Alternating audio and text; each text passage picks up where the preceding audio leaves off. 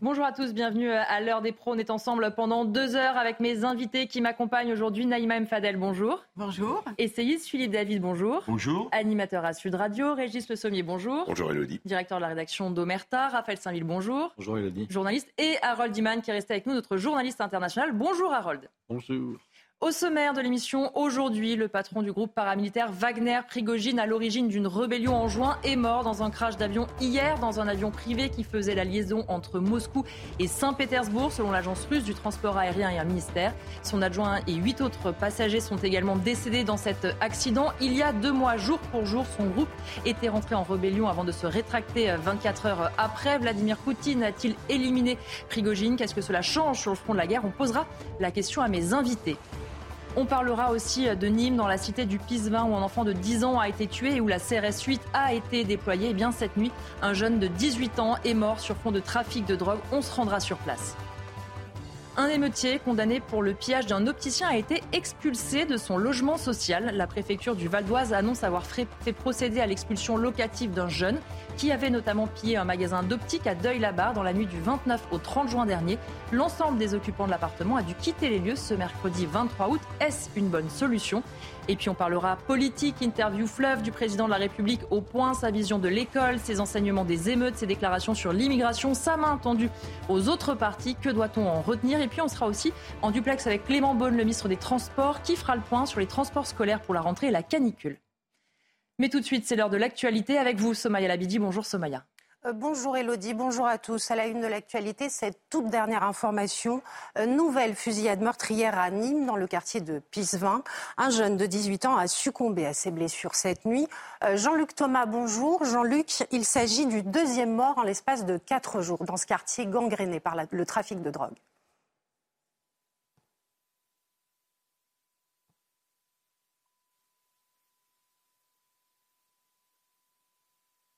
S'est euh, produit euh, cette nuit.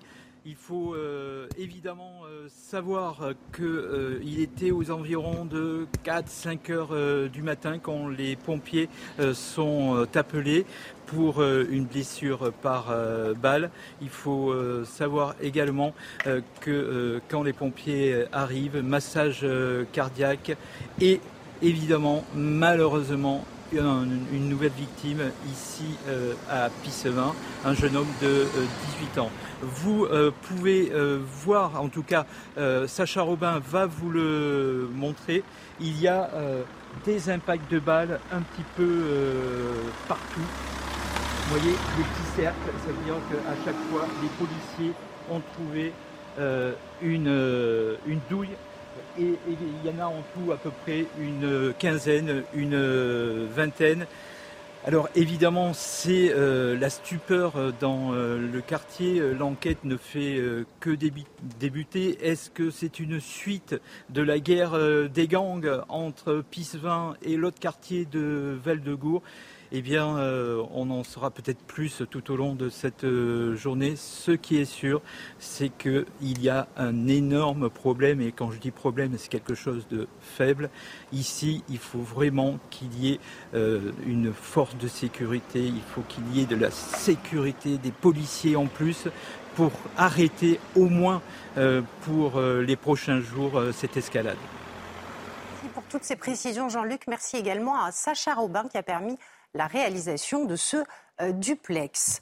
Euh, rebâtir la nation en mettant l'accent sur l'école, voilà l'un des objectifs d'Emmanuel Macron pour sa rentrée politique. Dans un entretien fleuve accordé au magazine Le Point, le chef de l'État a détaillé son plan pour l'éducation nationale. Euh, Marine Sabourin, Mathieu Devez et Charles Baget. Changer l'école en profondeur est l'une des priorités d'Emmanuel Macron pour cette rentrée. Le président a dévoilé quelques pistes pour, selon ses mots, sortir des hypocrisies françaises sur le sujet. À commencer par le raccourcissement des vacances scolaires qu'il juge trop longues. Par ailleurs, pour les élèves en difficulté, le chef de l'État envisage notamment une rentrée au mois d'août. Les élèves qu'on aura évalués et qui en ont besoin, il faut qu'on puisse les faire rentrer dès le 20 août pour leur permettre de faire du rattrapage. Sur le papier, l'idée séduit. Oui, elles sont un petit peu trop longues, mais euh, après, euh, il faudrait changer euh, toute la. Enfin, il faudrait réformer totalement l'enseignement. Hein. Ça peut être une bonne chose, mais on a déjà du mal à remplacer les profs. Je ne sais pas comment ils trouveront en fait les professeurs pour le 20 août au 1er septembre. Quoi. Pour les élèves en difficulté, ça peut être bien. Pour ceux qui ont leurs parents qui s'occupent pas trop d'eux, c'est pareil, ça peut être bien. Emmanuel Macron souhaite également reculer la date des épreuves du baccalauréat qui arrive relativement tôt dans l'année. Gabriel Attal, ministre de l'Éducation, devrait annoncer prochainement les ajustements du calendrier.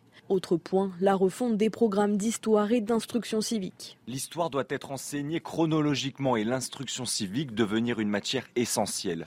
Chaque semaine, un grand texte fondamental sur nos valeurs sera lu dans chaque classe, puis débattu. Emmanuel Macron a martelé sa volonté de rebâtir la nation en mettant l'accent sur l'école et a annoncé une grande réunion la semaine prochaine avec toutes les forces politiques en quête d'accord utile pour la France. Ces chiffres inquiétants à présent, les atteintes à la laïcité explosent. Selon nos confrères d'Europe 1, euh, plus de 4000 signalements l'an dernier, ce qui représente une augmentation de 150% euh, des atteintes qui ne cessent d'augmenter depuis l'assassinat de Samuel Paty en octobre 2020. Direction la Grèce pour terminer. Les pompiers sont toujours sur le pied de guerre. Cinquième jour consécutif de mobilisation sur des incendies qui ont déjà fait plus de 20, au moins 20 morts. Le point sur la situation avec notre correspondant François-Xavier Freland.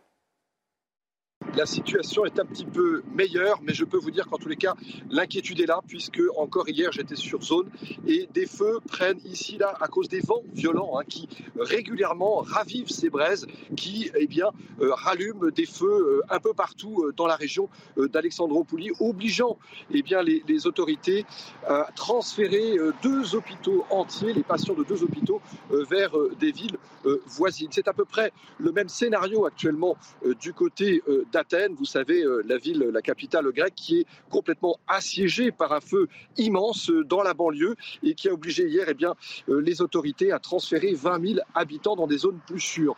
En tous les cas, ce que je peux vous dire, c'est que l'inquiétude persiste ici. On a aussi une polémique qui enfle du côté d'Alexandropouli, là où on a retrouvé les corps calcinés de migrants, vous savez, 18 en tout, parce que eh bien, beaucoup de gens estiment que peut-être le feu a été provoqué par ces migrants euh, par une erreur humaine, soit euh, volontairement pour pouvoir euh, profiter du chaos et pénétrer davantage dans les territoires grecs. Évidemment, ce sont des thèses qui reviennent beaucoup ici. Certains, évidemment, trouvent derrière tout cela des, propos racistes, mais en tous les cas, c'est sérieux puisque j'entendais hier encore un, pharmacien me dire, eh bien écoutez, on est un peu étonné qu'à chaque fois qu'il y a un feu, ce sont des zones où se cachent des réfugiés. Il faut le rappeler, on est vraiment à, la frontière hein, de la Turquie et c'est par ici que passent eh bien, beaucoup d'Afghans euh, qui euh, ont fui, vous le savez, euh, le, régime taliban et qui continuent d'affluer par cette frontière avec la Turquie.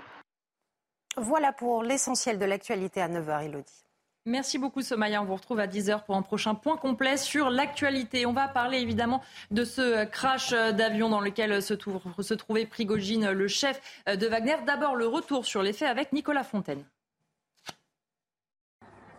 Cette vidéo amateur filme le crash d'un avion dans la région de Tver en Russie. L'agence russe du transport aérien a confirmé la présence et la mort d'Evgeny Prigogine dans l'appareil qui devait relier Moscou à Saint-Pétersbourg. Un avion privé transportant 10 personnes, dont aucune n'a survécu. De son côté, sur son réseau social Telegram, le groupe Wagner a également confirmé la mort de son chef. À l'étranger, le président américain Joe Biden a été l'un des premiers à s'exprimer sur cet accident. Je ne sais pas exactement ce qui s'est passé, mais je ne suis pas surpris. Il ne se passe pas grand-chose en Russie sans que Poutine n'y soit pour quelque chose. Mais je n'en sais pas assez pour connaître la réponse. C'est ce sur quoi je travaille depuis une heure et demie. Pour rappel, en juin, le chef de Wagner avait été à l'origine d'une rébellion dirigée contre l'état-major russe. Vladimir Poutine l'avait alors qualifié de traître sans prononcer son nom. Harold Iman, sur cette euh, nouvelle, c'était un petit peu attendu. Vladimir Poutine avait déjà dit qu'il ne supportait pas euh, la trahison. L'imaginait mal laisser euh, Prigogine libre de ses mouvements très longtemps. Certainement, mais de là à, avoir un attentat, si c'est le cas de cette nature, euh, à cette date, non, on ne pouvait pas vraiment prévoir, puisque euh, Prigogine se déplaçait assez librement à Saint-Pétersbourg. Il était venu pour le sommet Russie-Afrique. Il a serré des mains de toutes sortes de euh, dirigeants africains. Alors attention, pas les présidents, mais le niveau en dessous. mais il s'est fait photographier et évidemment, il, a été autorisé à bouger par le FSB, pour ne, mentionner que euh, le successeur du, KGB. Mais bon, on, ne sait pas. Euh, Poutine apparemment aime les dates spéciales. Donc euh, hier, pendant que l'avion était en train de voler, il faisait un discours pour commémorer la bataille de Kursk entre l'armée soviétique et les forces du Troisième Reich la plus grande bataille de chars de l'histoire. Et euh, ensuite, il, y a les BRICS qui ont ouvert et lui, il va envoyer sa vidéo. Enfin voilà, il y a toutes sortes de choses. C'était aussi le jour du drapeau en Ukraine et aujourd'hui la journée de l'indépendance. Enfin, on peut trouver toutes sortes de choses un peu cosmiques comme ça qui sont très à la mode euh, euh, à Moscou. Régis Le Sommier, qu'est-ce que cela peut changer à la fois cette mort et si évidemment on a du mal à penser que c'est un accident? Qu'est-ce que ça peut changer euh, De toute façon, euh, quelque part, Prigogine avait été euh, débranché. C'est-à-dire, depuis cette rébellion, l'importance de Wagner par rapport à l'armée russe et sa notoriété. il ne faut pas oublier la victoire de Bakhmut, qui a été quand même un des éléments peut-être un tournant, on ne sait pas encore, puisque cette guerre euh, se poursuit en Ukraine, mais en tout cas, elle avait permis de, fixer l'armée ukrainienne et, causer beaucoup de problèmes à cette même armée. Et ça avait été la victoire euh, en mai dernier, euh, la seule victoire depuis un an pour Vladimir Poutine, donc apportée par Prigogine. Donc il y avait une sorte de renommée. Ensuite, à partir du mois de, de juillet, il a été prévu que euh, Wagner, également avec d'autres euh, sociétés militaires privées travaillant conjointement avec l'armée russe sur le front, rejoignent cette même armée russe, soit réintégrée. Et c'est là où euh, Prigogine a posé ses conditions. Ça a été le début de la rébellion. une fois que cette rébellion a été matée, ou en tout cas que les Wagner sont retournés dans leur caserne, eh bien, une partie d'entre eux ont décidé de suivre, suivant un accord Prigogine, et il y a une base d'ailleurs qui a été construite en Biélorussie, et les autres ont réintégré l'armée russe. Effectivement, on peut considérer d'ailleurs qu'une grosse partie des Wagner sont aujourd'hui euh, sur le front avec l'armée russe. Donc euh, voilà, le changement euh, du point de vue opérationnel, il n'est pas effectif. Maintenant, euh, il y a l'aspect psychologique, euh, il y a euh, Poutine qui effectivement opère une purge un petit peu à la mode ancienne, si c'est si, si s'avère qu'il est derrière ce, cet accident d'avion. en tout cas, il se débarrasse d'un élément qui a osé le défier. Harold expliquait tout de suite son rapport à la trahison. et donc, voilà, il fait un peu place nette. Souvenez-vous aussi, quand Prigogine s'en était tiré, entre guillemets, à bon compte après la fin de cette, à la fin de cette rébellion. Beaucoup de commentateurs avaient dit Poutine, c'est une preuve de faiblesse, euh, il ne tient pas euh, euh, ses alliés, il a laissé et il laisse Prigogine alors que Prigogine l'a défié ouvertement. Bon, s'il s'avère que Poutine est derrière ça, en réalité, tout ça était complètement faux et Poutine, bon bah oui, a fait a fait une purge à l'ancienne, quoi. Voilà. On va regarder justement euh, la réaction du porte-parole du gouvernement, euh, Olivier Véran, qui s'exprime justement sur ce crash. Écoutez-le. On ne connaît pas encore les, conditions dans lesquelles ce, crash a eu lieu. On peut avoir euh, des doutes raisonnables. Mais surtout, Prigogine laisse derrière lui des charniers, laisse derrière lui une, pagaille terrible dans une grande partie du globe. Je pense à l'Afrique, à l'Ukraine, bien sûr, à la Russie elle-même. C'est l'homme des bases œuvres de Poutine. Son action, ses mésactions, euh, ce qu'il a commis euh, est indissociable de la politique euh, de, Poutine, qui lui avait confié d'ailleurs la responsabilité de, mener ces exactions à la tête du groupe Wagner. Je vous redonne la parole, Régis Le parce que je voulais réagir assez vivement à ce que disait le ministre. Je, je trouve qu'il faut, il faut pas confondre les effets et les causes. Si Wagner est arrivé en Afrique, si Wagner s'est implanté en Afrique, c'est à cause de nos déboires, nous Français, c'est parce qu'on n'a pas su être à la hauteur d'un certain nombre de défis que, que, que posaient ces, ces, pays africains, en particulier le Mali, le Burkina euh, et ensuite le Niger. Euh, c'est pas Wagner qui est arrivé et qui nous a posé des problèmes. Wagner a capitalisé là-dessus. Les Russes ont capitalisé sur nos problèmes. Mais ne confondons pas les effets et les causes. Raphaël Saint-Ville, un doute raisonnable sur le fait que ce soit euh, un accident, comme le dit Olivier Véran. Dès hier, quand on a appris la nouvelle, on a du mal effectivement à croire que ce soit un simple accident ou alors la coïncidence est grosse et ça arrive. Oui, ça, personne n'a véritablement de doute et on a l'impression que à travers le, destin de, Prigogine, il en est de, de un peu du, destin de tous ces oligarques qui ont voulu rompre mm. ou en tout cas s'autonomiser par rapport à, à, Poutine. Ils leur doivent euh, tout. Euh, ils leur devaient leur puissance, ils leur devaient leur argent. Et le jour où euh, ils prennent des libertés vis-à-vis du Kremlin, du Kremlin, de Poutine, de la Russie, euh, on voit que les conséquences sont, sont souvent mortelles pour, pour eux. Donc c'est ça qui, qui, qui, est mis en valeur à travers la, mort de Prigogine, me semble-t-il. Harold. Il y a un autre aspect un peu dans ce, ce duel mortel entre Vladimir Poutine et Yevgeny Prigogine, c'est que lors, lors de la mutinerie de deux jours, euh, les colonnes de Wagner ont été parfois accueillies par des foules, je ne dirais pas immenses, je ne dirais pas en liesse, mais il y avait des fans dans la rue qui applaudissaient. Euh, et, c'était surtout un soutien nationaliste. Hein. Vous, vous, êtes bien battu. Et pas grand monde a bougé dans Moscou ou ailleurs euh, en soutien de Vladimir Poutine. Ce n'était pas comme euh, De Gaulle lors de la rébellion des généraux et des gens Malraux qui demandaient donnez-moi des, fusils, euh, les citoyens vont défendre la République. Il n'y avait absolument pas cette euh, ambiance-là. Et donc c'est une espèce de d'opinion publique atone autour de Vladimir Poutine, je crois, sans doute l'a marqué. Maintenant, est-ce que ça a dicté les conditions de cette élimination supposée euh, Ça, je ne sais pas. Philippe David Oui, on peut penser légitimement, quasiment jour pour jour, deux mois après. Euh, oui, deux mois jour pour jour aujourd'hui. Aujourd'hui, c'est-à-dire ah, un jour près. Un jour près, oui. Que euh, l'accident d'avion ne soit pas fondamentalement un accident, surtout qu'Embraer, c'est des avions extrêmement fiables, faut-il le rappeler quelque part, euh, on connaît les, méthodes. Hein. Le général Lebet, d'ailleurs, était mort dans un accident d'hélicoptère également. Alors, est-ce que c'était un accident? Est-ce que c'était un sabotage? Euh, D'autres opérations sont faites avec du Novichok, un gaz neurotoxique euh, qui vous tue, qui peut vous tuer en quelques minutes. Bref, la question qui se pose maintenant, est-ce que ça renforce le Poutine? Première question. Et deuxième question, que va devenir Wagner sans Prigogine? Et sans Prigogine, que va faire Wagner en Afrique? Je crois que c'est les questions, et n'étant pas un grand expert dans le domaine, que, que je pose en espérant des réponses. Sur euh, Wagner, qu'est-ce que ça change pour Wagner, justement, Régis? Bah, la, vraie question, c'est euh, il semblait, euh, après cette rébellion, qu'il ait été décidé que Prigogine se concentre sur les activités de Wagner en Afrique pas oublier que la dernière vidéo dans laquelle il est apparu, il est dans la région de Mopti, c'est une région d'ailleurs où il y a énormément de, de, combats entre les forces armées maliennes et les djihadistes. C'est à l'ouest de Gao et il apparaît en plein désert avec son arme, en, en, avec son habituel, euh, mais il n'a pas de casque cette fois-ci, il a, il a un chapeau de brousse. Euh, donc il voulait se montrer là-bas pour montrer que Wagner est présent, pour montrer, montrer que il est au, au, aux opérations, qu'il est à, la manœuvre. Euh, donc euh, là, la vraie question qui va se passer, qui va se poser, c'est justement tout cet effectif euh, de Wagner qui agit dans ces pays. Hein. Il n'y a pas que là le Niger. la situation n'est pas claire. Wagner n'est certainement pas derrière le coup d'État qui s'est produit au Niger.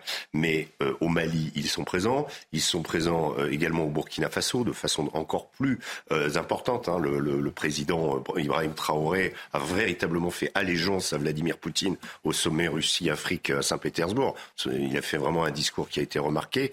Donc, euh, si vous voulez, Wagner a égrené euh, ses, forces dans euh, l'Afrique. Elle est présente toujours effectivement en, RCA, euh, également en Libye, également au Soudan. donc voilà, donc c'est une véritable multinationale de, des combats, de la même manière que Blackwater l'avait été pour aux, États-Unis, puisque les Américains ont quand même développé le, mercenariat de façon dans la guerre moderne avant les Russes. Donc Wagner, il y a toute cette donc il va falloir effectivement trouver une manière de gérer gérer parce que c'est d'une importance considérable pour la Russie. Aujourd'hui, profitant, comme je le disais, des déboires de la France et du fait que nous avons subi des putschs dans des pays qui, nous étaient alliés avant, eh bien, Wagner va essayer évidemment de, de, de, de remporter la mise. sur la question de Wagner par rapport à l'Ukraine, ça ne change rien. Aujourd'hui, Wagner, je vous dis, a été réintégré pour une grande partie dans l'armée russe. Euh, il n'y a pas eu d'impact, aucun impact sur la conduite des opérations, y compris rappelons-nous quand euh, Wagner a occupé Rostov, souvenez-vous, euh, la première partie de la rébellion avant cette remontée sur Moscou, c'était d'arriver dans cette ville qui est à l'est du Donbass, ville dans laquelle l'état-major de l'armée russe qui dirige l'opération en Ukraine se trouvait. Et quand Wagner est arrivé, il n'y a eu aucune rupture des opérations. Les, avions pour aller vers le front, les hélicoptères pour les opérations ont continué à, à fonctionner comme si de rien n'était. Donc en fait, euh, l'impact sur la guerre en Ukraine, il est minime. Après, il y a tout l'impact psychologique, je vous dis, euh, à savoir que les Wagner ont une énorme popularité en Russie. Dans les cercles nationalistes, ça c'est évident. Euh, maintenant, ils ont toujours travaillé avec l'armée russe. Il n'y a jamais eu de rupture. Faut pas imaginer. Je prenais l'exemple de Blackwater tout à l'heure, qui était aux États-Unis, financé par des fonds privés. Là, Wagner est financé par le, par le, euh, l'État russe. Ce sont des fonds russes. C'est même pas des fonds de, de Yevgeny Prigogine. Euh, tout ce qui a été développé, euh, ils ont combattu à Bakhmut avec l'artillerie russe, avec les parachutistes russes. Donc c'est complètement intégré. Et leurs casernes, pour finir, qui sont présentes d'ailleurs dans 42 États euh, de la Fédération de Russie, sont situées juste à côté des principales bases de l'armée russe. Donc il n'y a pas de, rupture en termes de soldats. Souvent, euh, les gens, le personnel de Wagner sont des anciens qui ont déjà combattu dans l'armée russe. Donc si vous voulez, c'est pas un sujet. Voilà. Naïma. Alors effectivement, hein, je, parle sous le contrôle de Régis, mais euh, la lecture comme moi j'en fais, c'est qu'effectivement Wagner c'est pas une entité euh, Prigogine, une entité à part, et que Wagner et Prigogine ne sont que l'émanation d'une volonté de, de, Vladimir Poutine. Et c'est vrai qu'à partir de ce moment-là où vous, vous créez quelque chose, euh, l'affront qui lui a été fait euh, par. Euh, c'est ce que disait Raphaël sur la question des oligarques. oui, mais effectivement, ça rejoint. oui, ça veut dire que de toute façon, il ne pouvait pas ne pas guillemets, se, se, se, venger de cet affront qui lui a été fait. Et rappelez-vous que euh, nombreux ont été les commentateurs à, à dire c'est la fin de Poutine, puisqu'il montait vers, euh, vers Moscou en disant bah, c'est la fin, en, euh, en, faisant des tas de, de scénarios, etc.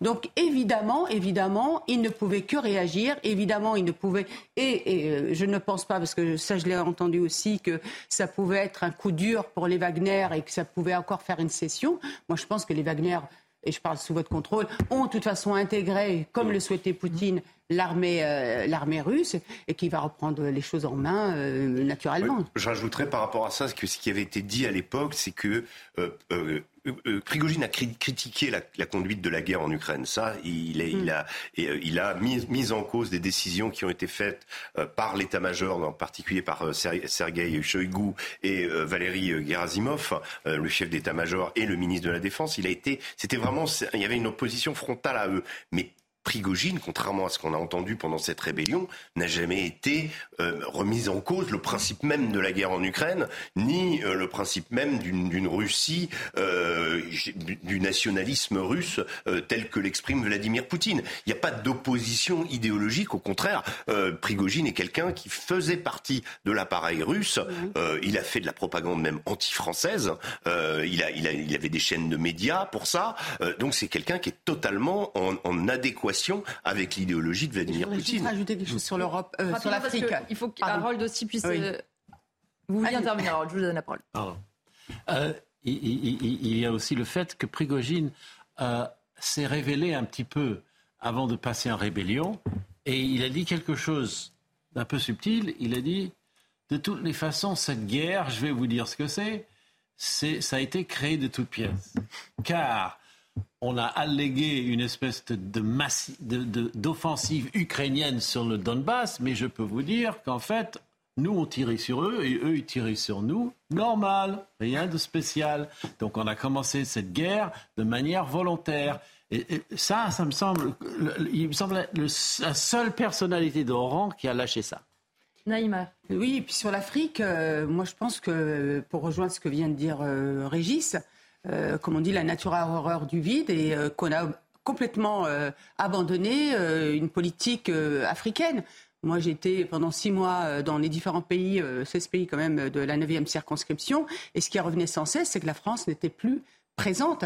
Alors effectivement sur le Mali, euh, on a été présent le Burkina Faso, etc. militairement, mais en termes de, soft power, on n'est plus du tout euh, présent. Et François Hollande a baissé tous euh, les budgets liés aux instituts culturels, liés aux établissements scolaires à l'étranger, qui faisaient aussi partie du rayonnement de la France et de l'influence de la, France. Et effectivement aussi toute cette diplomatie qui connaissait très bien, notamment le monde arabo-musulman, qui maintenant on n'a plus. Il faut euh, Dominique de Villepin d'ailleurs en, parle très bien.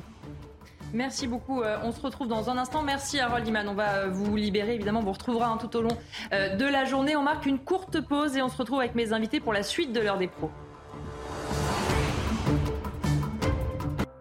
De retour dans l'heure des pros et je salue Abdoulaye Kanté. Bonjour. Bonjour. Merci de nous avoir rejoints, policier. Et j'en profite pour citer votre livre, Policier, enfant de la République, qu'on voit euh, à l'image. On va euh, reparler malheureusement euh, de Nîmes. On vous en parlait déjà hier avec l'assassinat de ce garçon de 10 ans, victime collatérale du trafic de drogue. Eh bien, on l'a appris ce matin dans la nuit. C'est un individu de 18 ans qui est décédé dans le même quartier de Pisevin. On est en ligne justement avec Jean-Luc Thomas, notre correspondant sur place. Jean-Luc, qu'est-ce que vous pouvez nous dire de cette information Eh bien, écoutez, il est aux environs de 4 heures du matin euh, cette nuit, quand euh, des habitants euh, du quartier entendent des tirs. Ils appellent la police, les pompiers. Quand les pompiers arrivent, il y a un jeune homme qui est au sol, qui est allongé. Quand les policiers arrivent, il y a une quinzaine de douilles. Il y a eu plusieurs tirs, dont certains avec une arme lourde type Kalachnikov. Et euh, le jeune homme, eh bien, malgré un massage cardiaque, va euh, mourir ici euh, sur place.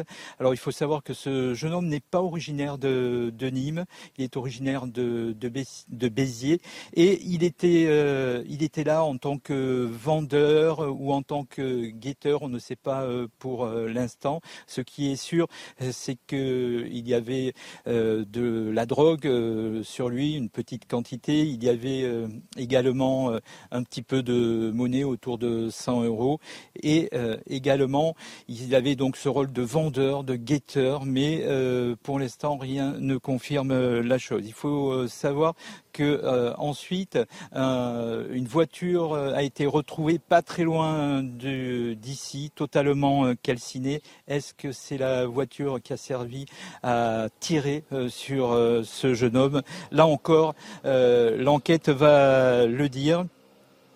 Et il faut savoir qu'on a quand même trouvé euh, une quinzaine de, douilles, ce qui est euh, très important. On a tiré euh, pour tuer, c'est ce que disait tout à l'heure un policier.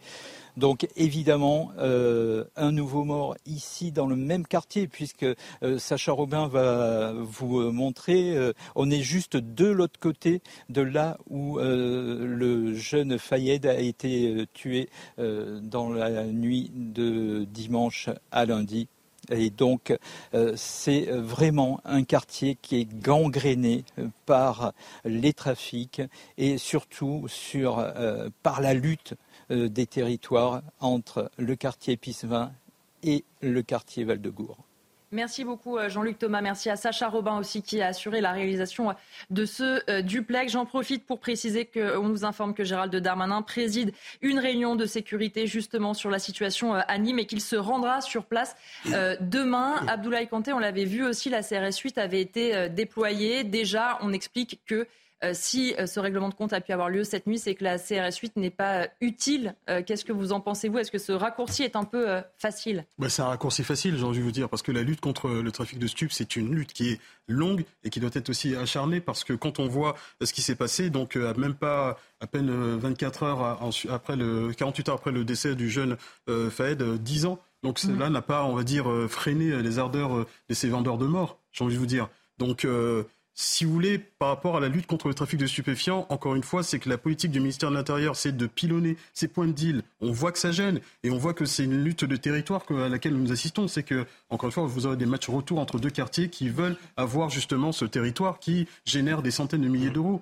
Mais le problème, c'est que je pense qu'il faudrait qu'à un moment donné, qu'on change, on va dire, de logiciel et, et qu'on arrête de penser que la police va pouvoir tout régler. C'est ça le problème. C'est que dans notre société, c'est que il faut qu'on comprenne que le trafic de stupes, ça génère des morts. C'est de la mort. C'est, excusez-moi du terme, je vais être un peu vulgaire, c'est de la merde. Et c'est comme l'a dit le ministre. C'est que quand les gens ont compris que ces produits-là, ça génère des, euh, ceux qui achètent aussi sont complices aussi euh, de, ces meurtres. Hein. Donc euh, peut-être qu'on arrivera peut-être un petit peu à avancer. La police ne pourra pas tout. Et encore, je voudrais rendre aussi hommage aussi à nos collègues de la police judiciaire qui, euh, au, gré de leurs investigations, avec leurs moyens qu'ils sont alloués, font du mieux qu'ils peuvent. Mais après, ils ne pourront pas tout. Il faudra aussi que les citoyens, les élus aussi euh, retroussent les manches et poussent, euh, essayer de vraiment lutter avec nous efficacement. On va écouter ce que disait Olivier Dussopt, le ministre du Travail, était l'invité de la matinale de CNews, l'invité de Romain Desarbres. Il s'est exprimé sur ce nouveau drame. Écoutez-le. Je ne crois pas que ce soit un signe d'impuissance. D'ailleurs, on l'a vu avec les, violences urbaines d'il y a quelques semaines. L'État réagit et l'État est capable de réagir très vite et, très fort.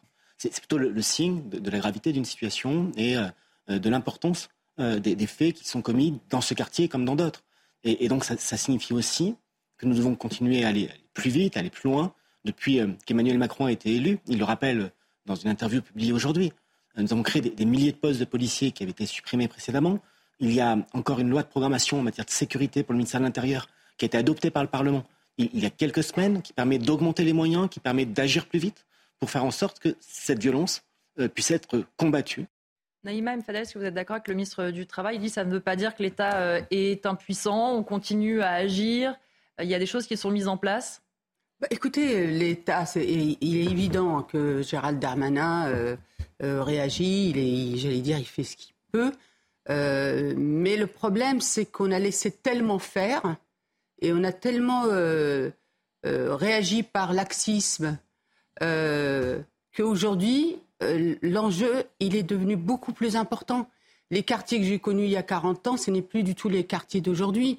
Donc c'est toutes les politiques, effectivement, comme disait Abdoulaye, qu'il faut remettre à plat. C'est les politiques du logement, des attributions et arrêter cette concentration de pauvreté et de personnes de, de même origine, puisqu'on a eu une dérive Auparavant, on avait une politique de, logement, comme on disait, à loyer modéré, où tout le monde pouvait y habiter.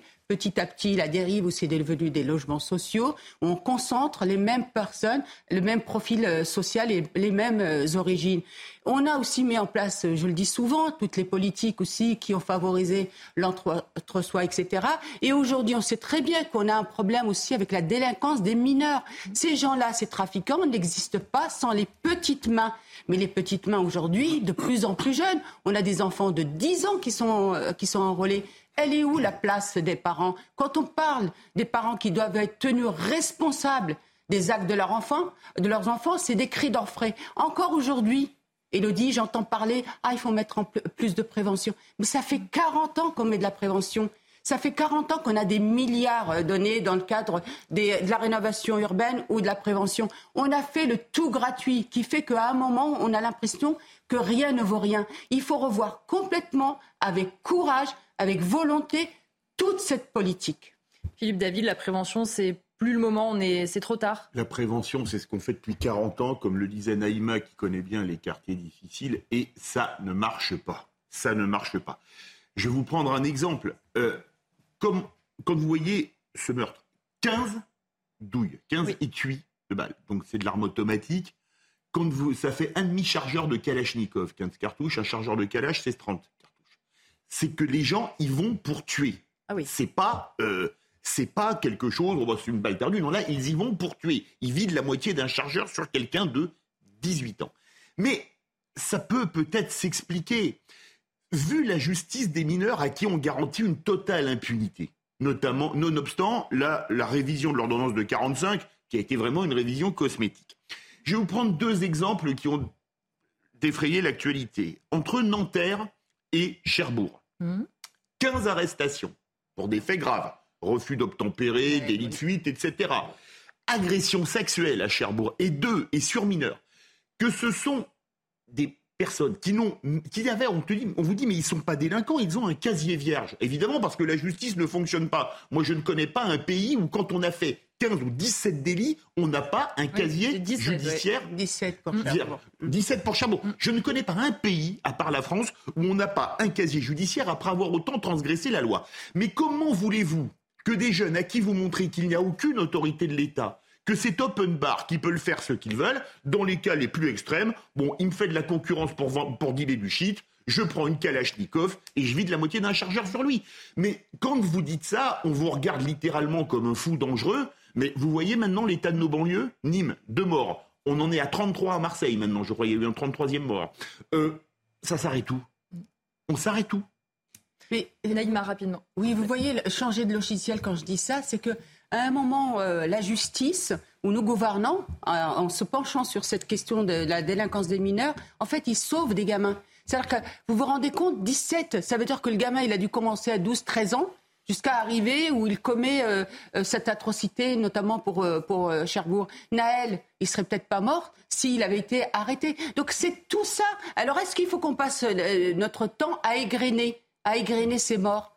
Je ne pense pas. Donc aujourd'hui, il faut encore une fois, avec courage, et j'espère vraiment sincèrement que, ben, que notre gouvernement va vraiment euh, donner, euh, enfin, euh, en tout cas s'atteler à une réponse très forte.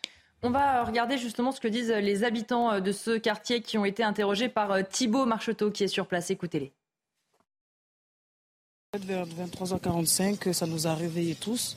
On était tous en train de dormir et ça nous a réveillés. On a entendu les Kalachnikov ben, comme avant-hier. Mais là, ça a été beaucoup plus court et quand on regarde dehors, on voit le petit garçon allongé par terre.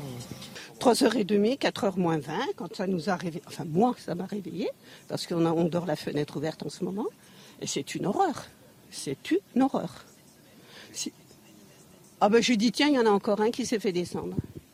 Raphaël, on voit aussi euh, le désarroi et presque la résignation de, euh, des habitants de ce quartier. Cette femme qui se dit, elle est réveillée en pleine nuit, tiens, ça veut dire que quelqu'un s'est fait descendre. Je ne sais pas si, les gens réalisent, mais pour nous euh, qui, vivons finalement très loin de, ces zones euh, insupportables où les, habitants vivent l'enfer, imaginez que c'est quasiment leur quotidien que mm. d'entendre des, des, rafales de Kalachnikov, d'être réveillé en pleine nuit, de, s'habituer presque et se réveiller en se disant ah ben il y a eu un nouveau mort. c'est quand même totalement sidérant. Nous, c'est un univers très lointain qu'on découvre euh, par le biais euh, des, images, euh, mais, c'est la réalité de ces gens dans, ces quartiers. c'est la constitution de, de. Philippe parlait de, de, l'exemple de Marseille, où on avait l'impression que c'était, que c'était, oui, le Chicago presque, presque en, pire. mais mais on voit qu'aujourd'hui, ça égrène, ça essaime. Euh, et que euh, plus, plus aucune, plus, il n'y a, plus de villes, plus de quartiers qui, euh, qui échappent à ce genre d'ultra-violence. Je voudrais qu'on regarde justement ce reportage. On a rencontré des familles qui sont terrorisées, qui vivent dans cette cité. Nombreuses ont été victimes de balles perdues dans une des tours du quartier. Deux jours après hein, la fusillade de Nîmes, notre équipe justement est allée à leur rencontre. Le reportage est signé Thibaut Marcheteau, Fabrice Elsner et le récit Savara Varni et Marine Sabourin. C'est dans cette tour de la cité Pisevin que des balles ont atterri dans les appartements de deux familles victimes collatérales des trafics de drogue. Chez cette habitante, la balle a traversé la chambre de son futur bébé. Fort heureusement, elle n'était pas présente ce soir-là. Ça, a percé le mur, et la vitre aussi et, le volet. J'ai envie de partir parce que je sais que ça. Même hier soir, on ne dormait pas, on pensait que ça allait se reproduire encore. Cet étage plus haut, même constat chez son amie. Alors qu'elle se trouve dans sa chambre avec son enfant, une balle traverse ses murs. Là, j'ai entendu de bruit, là. Et c'était, euh, on dirait de bruit des feux d'artifice et tout. Mais c'était pas ça, j'ai compris que c'était pas ça. J'ai pris mon fils et je suis partie au salle bébé. Depuis la fusillade, cette jeune mère reste traumatisée. Ça me fait peur, c'est trop grave. Regarde, même là, on peut pas dormir, on attend de bruit tout le temps, tout le temps c'est pas vraiment un quartier qu'on pouvait euh, rester ici. Les douilles ont été récupérées par la police judiciaire dans le cadre de l'enquête. Depuis le drame, de nombreux habitants, à l'image de ces jeunes femmes, souhaitent déménager au plus vite. Régis Le Sommier, c'est hallucinant. Ils sont euh, chez eux, dans leur appartement. Il y a des balles perdues qui traversent euh, l'appartement, il faut faire attention où on dort pour éviter la balle la nuit au cas où on se lève. C'est quand même un quotidien qu'on a du mal, comme le disait Raphaël Saint-Ville, imaginer. Eux, c'est leur quotidien. Oui, alors bien sûr, euh, c'est, ce, qui est, qui est terrible, c'est les, deux réalités. Mm. Euh, Raphaël expliquait qu'en effet, bon, il y a une partie des Français qui vivent hors de ces quartiers et il y a ces Français qui sont confrontés à cette réalité. Moi, je noterai une chose, c'est que par rapport à, on va dire, il y a 20 ans, euh, les quartiers difficiles existaient déjà. Il y mm. avait des émeutes, mais ils étaient, c'était toujours les mêmes endroits. C'était euh, Lyon, Vaux-en-Velin, euh, les Minguettes, euh, le 93. Aujourd'hui, on s'aperçoit qu'il y a tellement de faits divers de ce type qui sont là en ce moment c'est Nîmes mm. l'année dernière il y avait eu Avignon avec ce policier qui avait été tué sur un point de, un point de deal euh, c'est partout c'est-à-dire qu'en fait, il y a eu une sorte d'accélération. Et, et, cette accélération, il ne faut pas oublier, euh, moi je trouve qu'on laisse souvent de côté euh, l'immigration. J'entendais encore Emmanuel Macron nous expliquer que la France allait continuer à être, avait toujours été un pays euh, d'immigration. En fait, le problème, c'est que on, on, on, déplace le problème. C'est-à-dire qu'on accueille des nouveaux migrants sur des gens qui ont déjà, avec des populations qui ont déjà des problèmes d'assimilation. Et on crée des conflits. Vous avez aujourd'hui des conflits ethniques autour de, autour des euh, de la question de la drogue. Souvenez-vous de ce qui s'était passé à Dijon entre les Tchétchènes, euh, les, dealers d'origine maghrébine, euh, cet affrontement, ces règlements de compte. C'est même arrivé à Marseille avec des, des, des, des, comment, des, des Nigérians contre euh, des points de deal tenus par des Maghrébins. Donc en fait, il y a une sorte d'ethnicisation qui est en train de se passer et il y a une, une euh, un, comment je dirais un étalement euh, justement de ces problèmes en France. Et on arrive à parler de cités dont on n'avait jamais entendu parler avant, ce qui ne veut pas dire qu'il n'y avait pas de problème. Mais si vous voulez, de, de ce point de vue-là, les problèmes n'étaient pas aussi, aussi graves que pour entendre des enfants nous expliquer qu'il faut faire attention parce qu'il y a des balles qui sifflent dans la maison. On n'en était pas là, si vous voulez. Et là, il y a vraiment, ça touche de plus en plus toute la France. On va changer de sujet et parler euh, d'atteinte à la laïcité euh, à l'école parce que 4710 euh, signalements ont été faits sur l'an dernier. C'est plus 150% en un an. Alors l'une des raisons de cette augmentation selon cette note, c'est le port de tenues et de signes religieux. C'est aussi, nous dit-on, une évolution significative au sein de la jeunesse et de la place accordée à la religion avec un autre facteur important aussi, les pressions familiales et communautaires. Naïma M. Fadel, que pensez-vous de ces chiffres 4710 signalements, une hausse de 150%. Est-ce vraiment euh, étonnant? On a vu aussi toutes les polémiques autour de ce sujet. Euh, Ce n'est pas étonnant, c'est une réalité. C'est une réalité que, que, je vois au quotidien et qui est liée vraiment à, la période de, l'adolescence hein, euh, et, le mimétisme. Vous savez, on parle encore du bah quartier, mais quand vous êtes aussi dans l'autre-soi, dans l'enclavement dans ces quartiers, vous avez aussi des us et coutumes mmh. que vous développez dans l'entre-soi. On voit aussi sur les réseaux sociaux la mode des jeunes femmes qui euh, euh, se voilent pour des TikTok, par exemple, etc. il y a toute une mode autour de ça. Oui, ouais, très, très maquillée euh, d'ailleurs. Et, c'est marrant parce qu'il y en a une, une influenceuse, qui dernièrement l'a enlevée l'a enlevé et s'est mis en scène en l'enlevant. Moi, je crois que euh, si on veut vraiment arrêter euh, toute cette, polémique autour des abayas et des camis, parce que sinon nos enseignants ou chefs d'établissement, euh, certains d'ailleurs ne, disent rien malheureusement parce qu'ils ont peur aussi des, réactions, mais si on veut aussi arrêter ça et puis passer à autre chose enfin, moi, vous savez, je le dis souvent, je suis pour l'uniforme. L'uniforme pour tous les enfants de notre pays. voilà, ils portent le même uniforme, que ce soit la petite jupe et la petite veste, le garçon le pantalon et la veste. J'espère que je ne fais pas de problème de, théorie de genre, des choses comme ça, là. Ils pourront faire l'inverse s'ils veulent. S'ils veulent faire l'inverse, ils peuvent. Mais en tout cas, ce qui est certain, c'est que ça réglera pas mal de problèmes. Parce que, encore une fois, moi je l'ai dit souvent, et c'est vrai, la abaya ou le camis, ce n'est absolument pas. Il n'existe pas en fait de tenues religieuses en islam.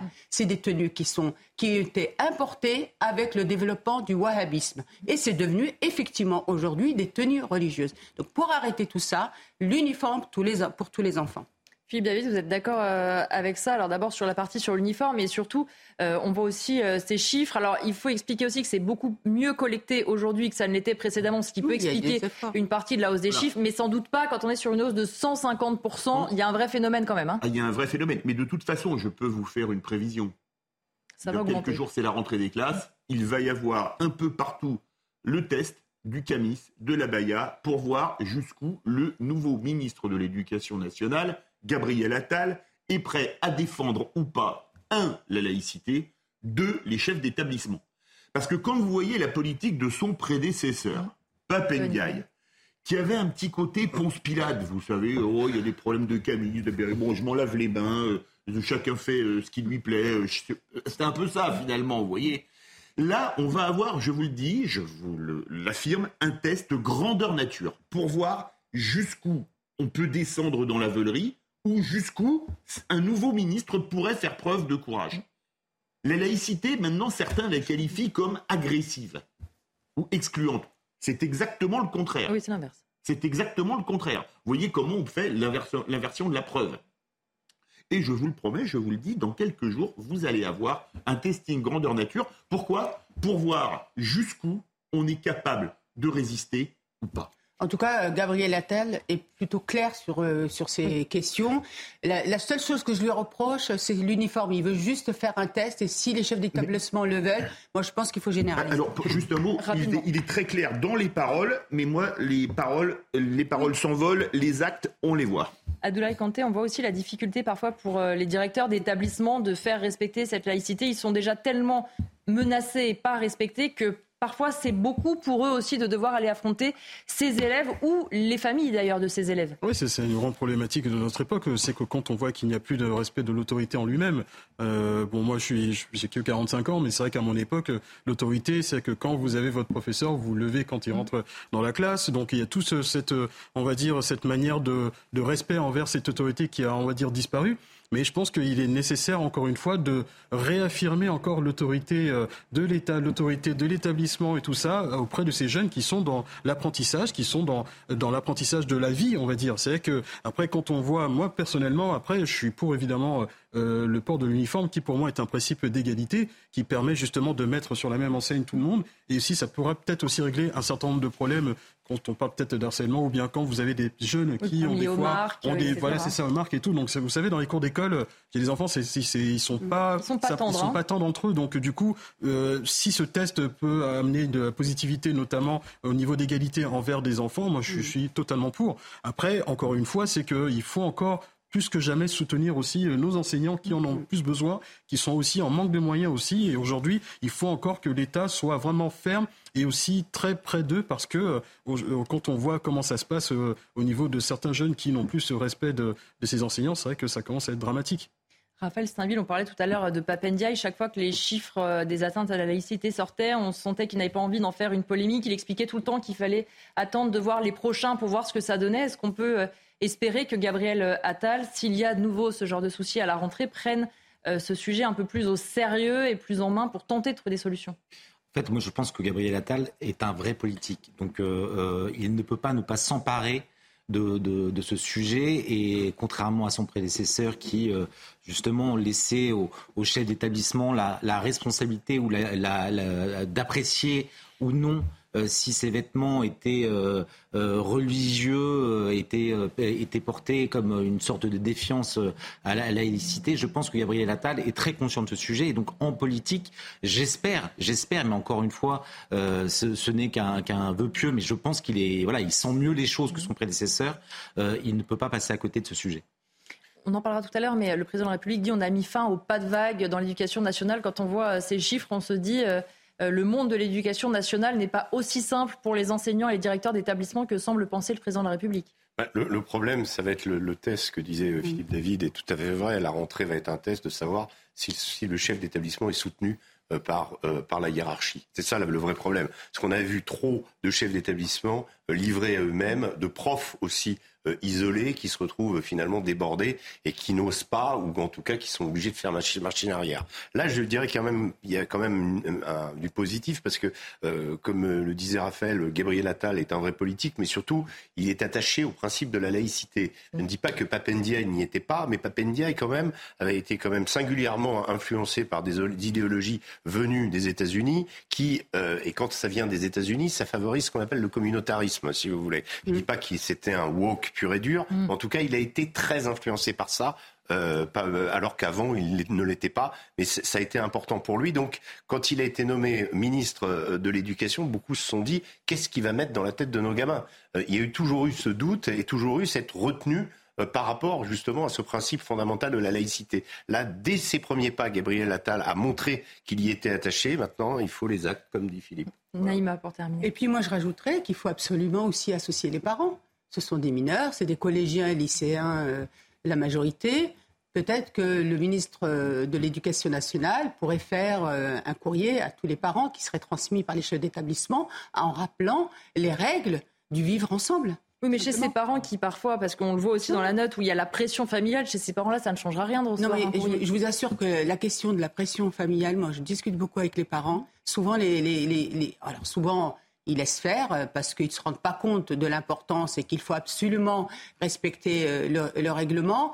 Euh, et souvent, c'est un effet de mode des jeunes. Parce que les parents, ils n'ont aucun intérêt à ce que ça ne se passe pas très bien. Puis moi, je vais aller plus loin. Dans le cadre de la politique familiale que j'appelle de mes voeux, il y a les droits et les devoirs. Et dans les devoirs, vous avez aussi le devoir d'accompagner vos enfants, de faire attention à leur scolarité et qu'ils respectent les règles. Mais, ça, va quand même au-delà d'un simple effet de mode et cet entre-soi. Euh, certes, il y a la famille, mais dans les quartiers, et je me souviens de reportages euh, très documentés, notamment dans le Figaro, où, on explique, euh, où le journaliste expliquait que devant euh, les, collèges, mm. il y avait une sorte de police, enfin des, des, des, ah. gamins dans les, dans les quartiers qui surveillaient que euh, telle jeune fille porte bien le voile. Ah, Et donc, c'est aussi cette réalité. En tout cas, sincèrement, ben, moi j'ai l'habitude de dire les choses, hein, vous me connaissez tous, et euh, vraiment, je ne l'ai jamais rencontré ça. Ah, et moi, ce que je rencontre et ce qu'on me dit, non mais je, je vous dis, ce qu'on me dit, c'est qu'il y a un mimétisme. Moi, j'ai des, des, des, des, amis hein, qui sont dans les quartiers, qui sont voilés, mais qu'elles ne le mettent pas même mimétisme parce que tout le monde le met. Il y a cette réalité-là. Alors, ah. parler d'une police, ça fait plaisir. Peut-être que c'est un, euh, que ça existe, mais je ne sais pas euh, où. Mais, mais je pense que c'est extrêmement minoritaire. Non, avoir une lecture comme ça, c'est, je, j'en sais rien, hein, euh, Raphaël. Hein, peut-être que, mais à mon avis, c'est minoritaire parce que de ce que je vois moi, c'est pas la réalité et qu'il y a un effet mode. On va marquer une courte pause et on revient avec mes invités pour la deuxième heure de l'heure des pros. Tout de suite.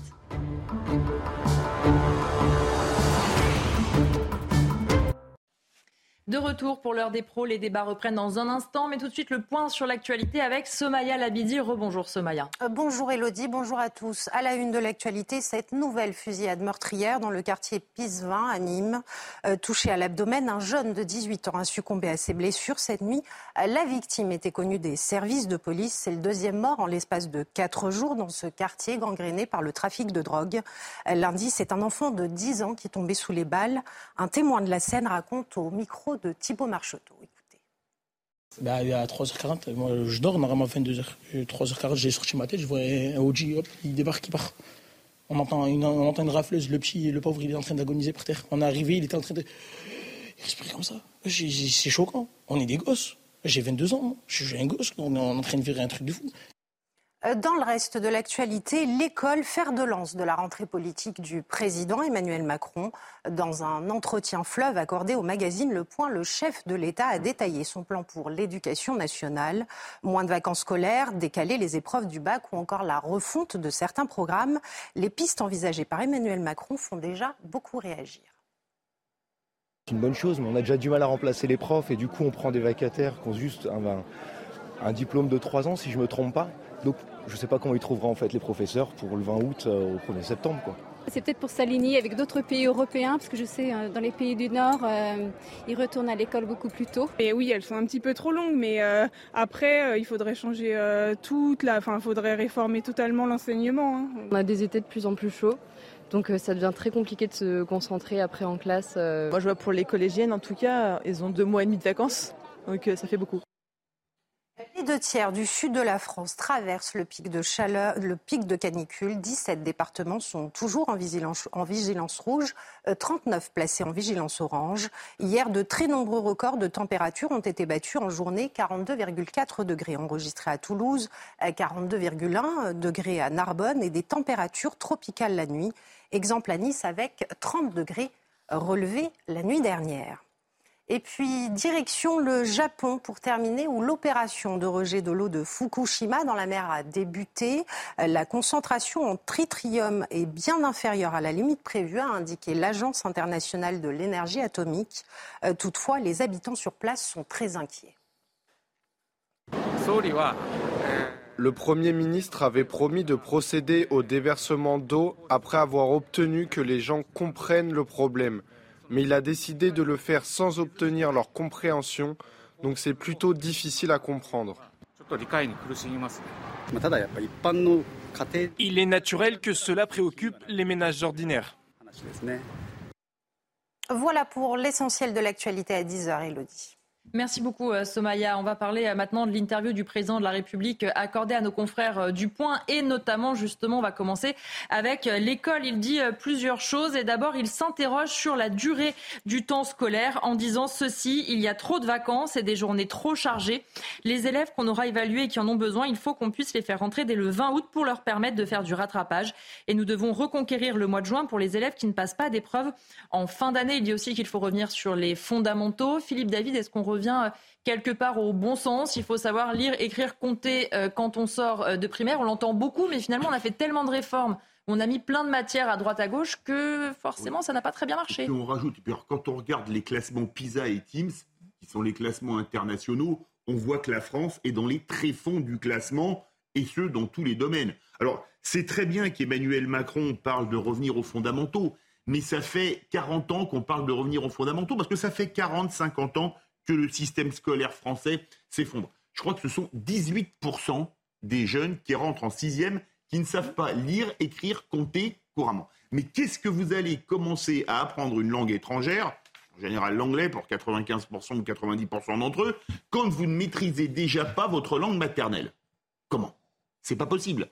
Donc il faut tout revoir de A à Z. Et ce qu'il y a de fou, et je pense que ça incite à se poser des questions, on n'a jamais autant dépensé pour l'éducation en France.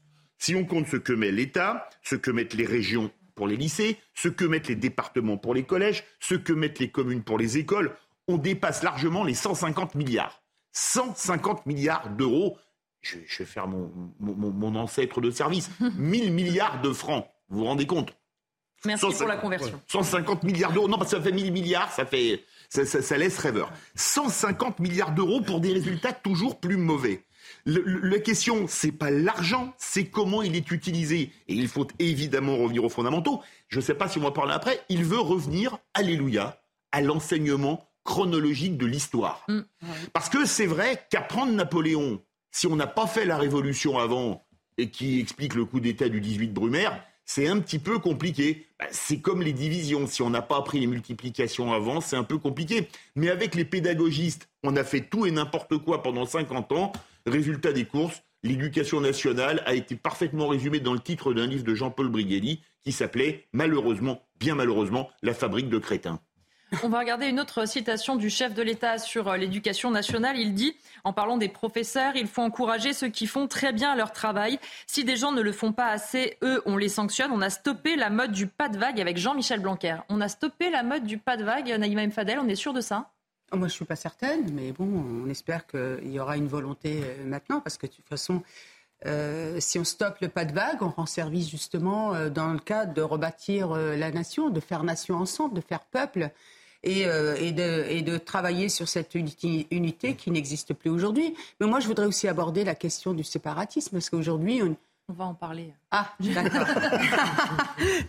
non, mais. Donc, écoutez. C'est par ordre. Euh, d'accord, on, on l'abordera après. scolaire, moi aussi. c'est très bien, Elodie, mais écoutez, moi, moi les, les déclarations qu'il fait, bah, ça va dans le sens de de, tout ce que j'ai, toutes mes réflexions, et, etc. Donc, espérons. Mais aujourd'hui, le pas de vague, il, doit faire en sorte d'avoir toujours en ligne de mire cette question de faire nation.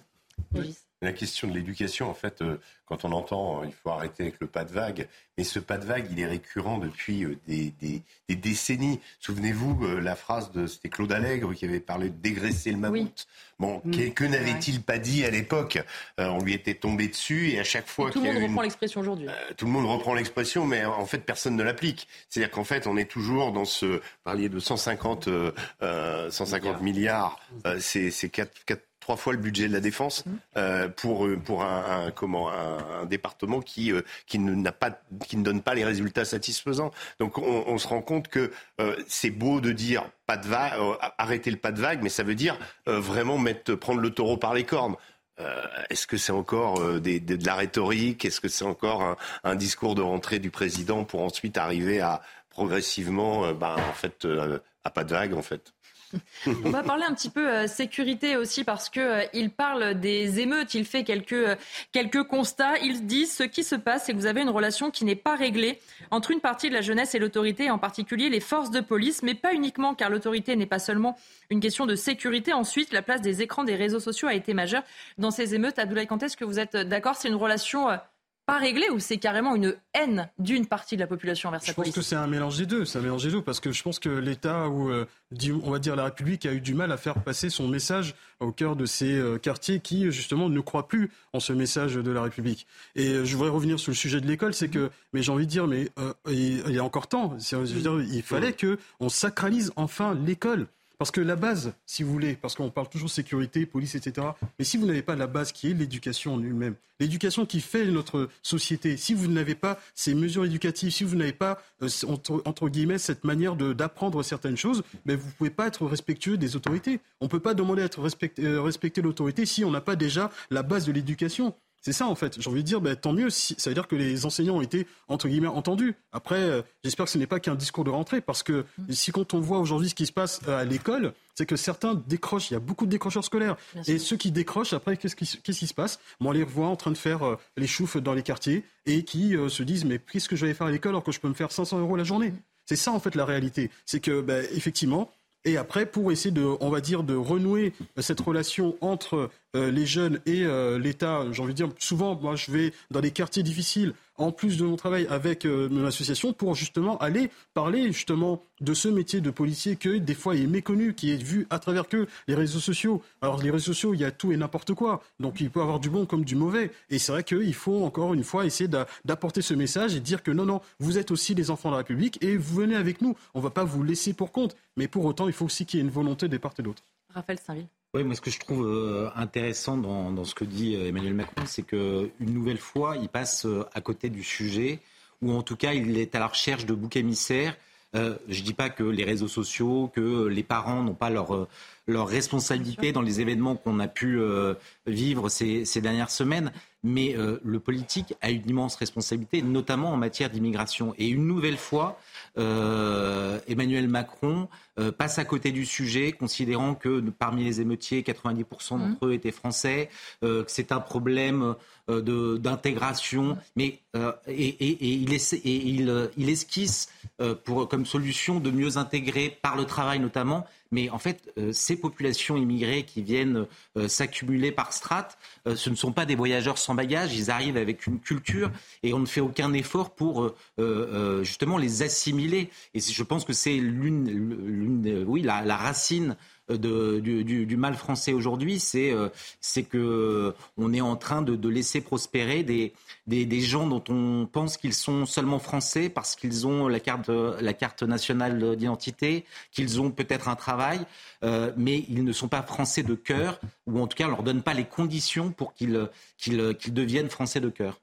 Une autre citation du chef de l'État quand on l'interroge sur l'impunité euh, qui règne parfois, il dit il n'y a pas d'impunité dans notre pays, je vous l'ai dit, les peines prononcées aujourd'hui sont plus nombreuses et plus dures qu'il y a 15 ans. Il n'y avait simplement pas assez de policiers, de gendarmes, pas assez de magistrats et des délais de procédure trop longs. Vous vous, acquiescez? Oui, bien sûr. après, concernant la répartition euh, des policiers et des gendarmes, je pense que c'est un problème de répartition au sein du territoire. C'est vrai qu'il y a des recrutements qui ont été faits parce qu'on rattrape les, on va dire, les moins de 10 000 policiers euh, sous euh, un certain quinquennat et qui aujourd'hui est en train d'être rattrapés on va dire difficilement, mais en train d'être mm. rattrapé. Et c'est vrai que c'est un constat. Et aussi, il le dit aussi, c'est concernant aussi les décisions de justice. C'est que si on a moins de décisions de justice ou peut-être certains qui sont dehors par la suite, c'est parce qu'il n'y a pas assez de magistrats, il n'y a pas assez de greffiers. C'est vrai qu'il y a une clochardisation de notre justice qui est aberrante. Et c'est un constat que nous, en tant que policiers, on fait au quotidien. Moi, j'ai envie de dire que j'en veux pas aux personnels de justice parce qu'ils font comme ils peuvent. Mais mhm. après, c'est vrai qu'il y a des fois certaines décisions qui sont des fois peut-être euh, incompréhensibles. Mais pourquoi? Quand vous n'avez pas assez de moyens, ben forcément, vous faites comme vous pouvez. Donc c'est vrai que si euh, le président de la République aujourd'hui euh, arrive vraiment avec une réelle volonté à renforcer ce qui fait notre quotidien, c'est-à-dire la justice et la sécurité, je pense que oui, que tout le monde ne peut être que d'accord. Mais juste, si je peux me permettre, sur, sur ce que dit euh, Emmanuel Macron, de, la justice et des peines prononcées. C'est-à-dire qu'il y a deux, il faut quand même distinguer deux choses les peines prononcées et leur exécution. Est-ce que ces peines vont jusqu'à leur terme? Bien évidemment que non, tout le monde sait. les réductions automatiques. et, donc, il y a dans le discours et dans les chiffres, il faut pouvoir les remettre en perspective. Et là, on, voit euh, euh, très probablement qu'on est très loin de, de, la réalité telle que le président l'a décrit. Après, on voit que, sans vous couper, qu'il y a eu une augmentation apparemment du ministère de, la Justice au niveau des moyens, donc à hauteur de, 3 ou 10 je ne sais plus exactement. Mais après, effectivement, ce sont des choses qui doivent se mettre, euh, on va dire, dans le temps. Donc on attend aussi, comme vous aussi, ces résultats. Justement, pour en revenir à ce que vous disiez tout à l'heure, Naïma euh, M. Fadel, euh, les deux citations encore du chef de l'État. D'abord, sur l'immigration, il dit Est-ce qu'on est submergé par l'immigration? Non, c'est faux de dire cela. Cela dit, la situation que nous connaissons n'est pas tenable et nous devons réduire significativement l'immigration, à commencer par l'immigration illégale. Et un peu plus loin, dans l'interview, il dit Les gens qui, font le plus, sont le plus en sécession par rapport à nos valeurs sont souvent nés chez nous. C'est un combat pour lequel nous avons été intraitables. Le discours des Mureaux puis la loi sur le séparatisme ont permis de renforcer l'effectivité des principes républicains. Je vous donne la parole, Naïm Fadel, parce que vous en parliez tout à l'heure et je vous ai coupé. Oui, eh bien, écoutez, sur le séparatisme, je voulais parler euh, de, toutes ces politiques euh, qui ont été mises en place et qui ont enclavé euh, et créer cette, euh, favoriser ce communautarisme et ce séparatisme. Et je voulais aussi parler en fait des écoles. Aujourd'hui, vous avez des écoles au pied euh, de l'immeuble et je pense que ça a été une, grave erreur. Vous avez par exemple des quartiers comme le Val-Fouret où pratiquement chaque sous-quartier a son, a son école. Et effectivement, l'unité ne peut pas ne peut pas se faire et l'altérité ne peut pas se faire. Et effectivement, se créent aussi les camaraderies au sein euh, du quartier. Donc vous voyez un peu, et, quand vous êtes adulte, bah, vous avez une session avec l'autre. L'autre est un, il y a un nous et un eux qui se, qui se créent euh, euh, malheureusement.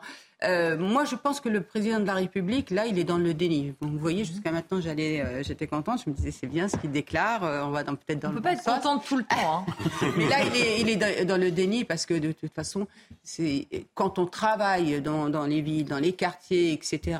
Et on, le voit, ça se voit à l'œil nu. Aujourd'hui, on n'a plus la capacité d'accueillir autant de gens. Il y a une pression qui est faite sur les centres d'hébergement, une pression aussi sur toutes les, les gymnases qu'on réquisitionne les hôtels qu'on réquisitionne. D'ailleurs, il va y avoir un gros problème parce que dans le cas des JO, on est en train de répartir en province, sachant qu'on répartit par, pour rejoindre ce que disait Régis tout à l'heure, par communauté ethnique, parce qu'il y a trop de conflits interethniques.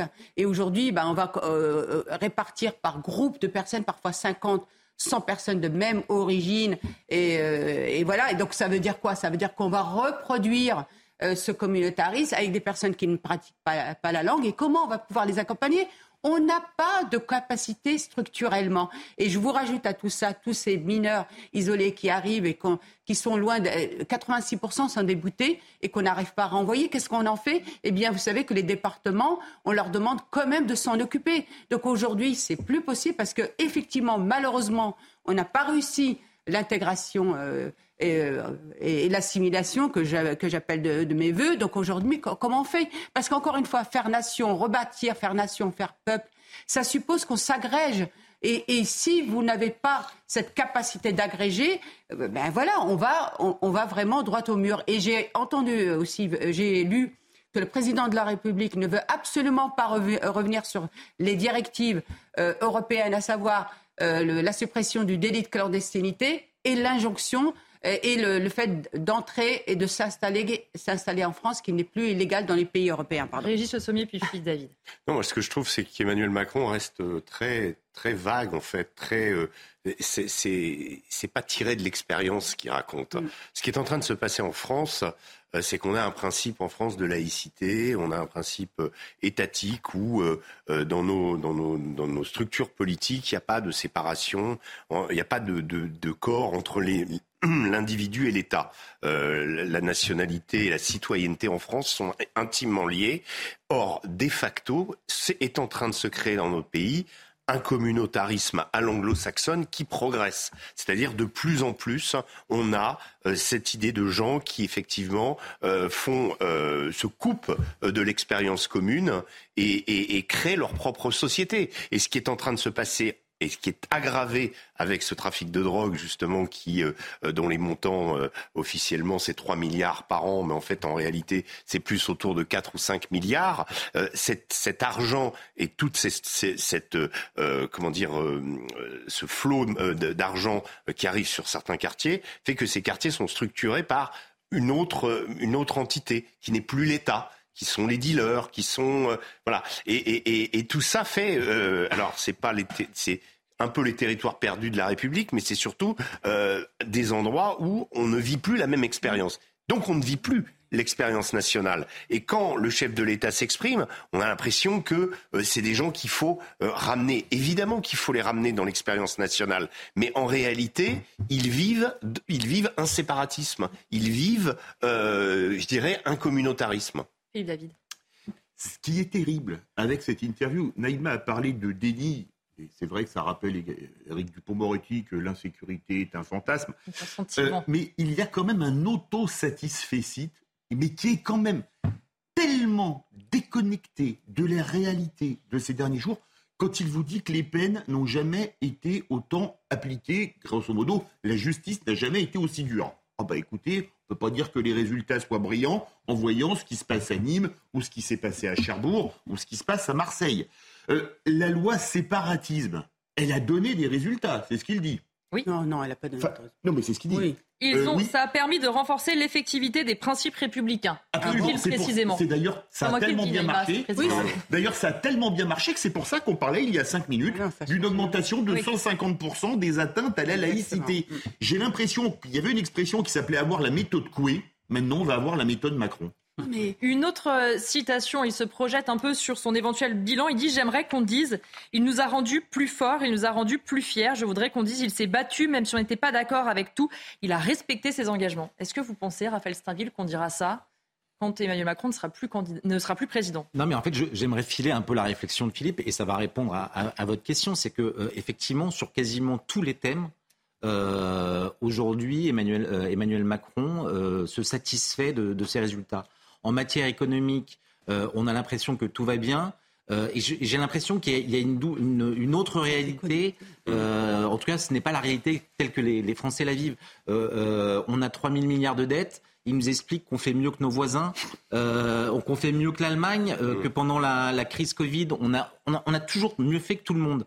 Et euh, curieusement, j'ai pas l'impression que les Français partagent ce sentiment. Alors, euh, c'est bien de, de pouvoir s'illusionner ou en tout cas de continuer à, à, vouloir rêver, mais il y a un décalage, un fossé immense entre la, la la parole, le, bilan que, tire Emmanuel Macron de, son premier quinquennat et de, et de cette, cette première année d'exercice de, son deuxième mandat, et ce que vivent les Français.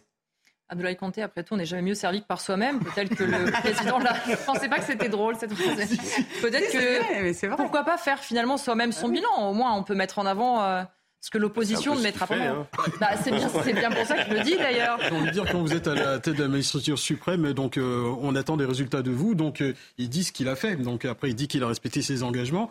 Et je pense aussi que les Français sont surtout en attente de résultats parce qu'effectivement il y a des mesures qui ont été prises. Et euh, je reviens encore une fois à cette interview de rentrée, notamment question sur l'école et la sécurité. C'est vrai que nous sommes tous en attente et pas que nous qui sommes des personnels de justice et aussi de police, mais aussi euh, les citoyens. Donc euh, mm. l'école aussi attend vraiment encore des mesures fortes et concrètes pour justement que euh, tout se passe bien. Parce que c'est vrai que depuis ces dernières années, c'est vrai que quand on voit ce qui se passe dans les, dans les écoles et aussi au niveau de la justice, c'est vrai que ça a été toujours problématique. Mais maintenant, voilà, nous, comme tous, nous attendons.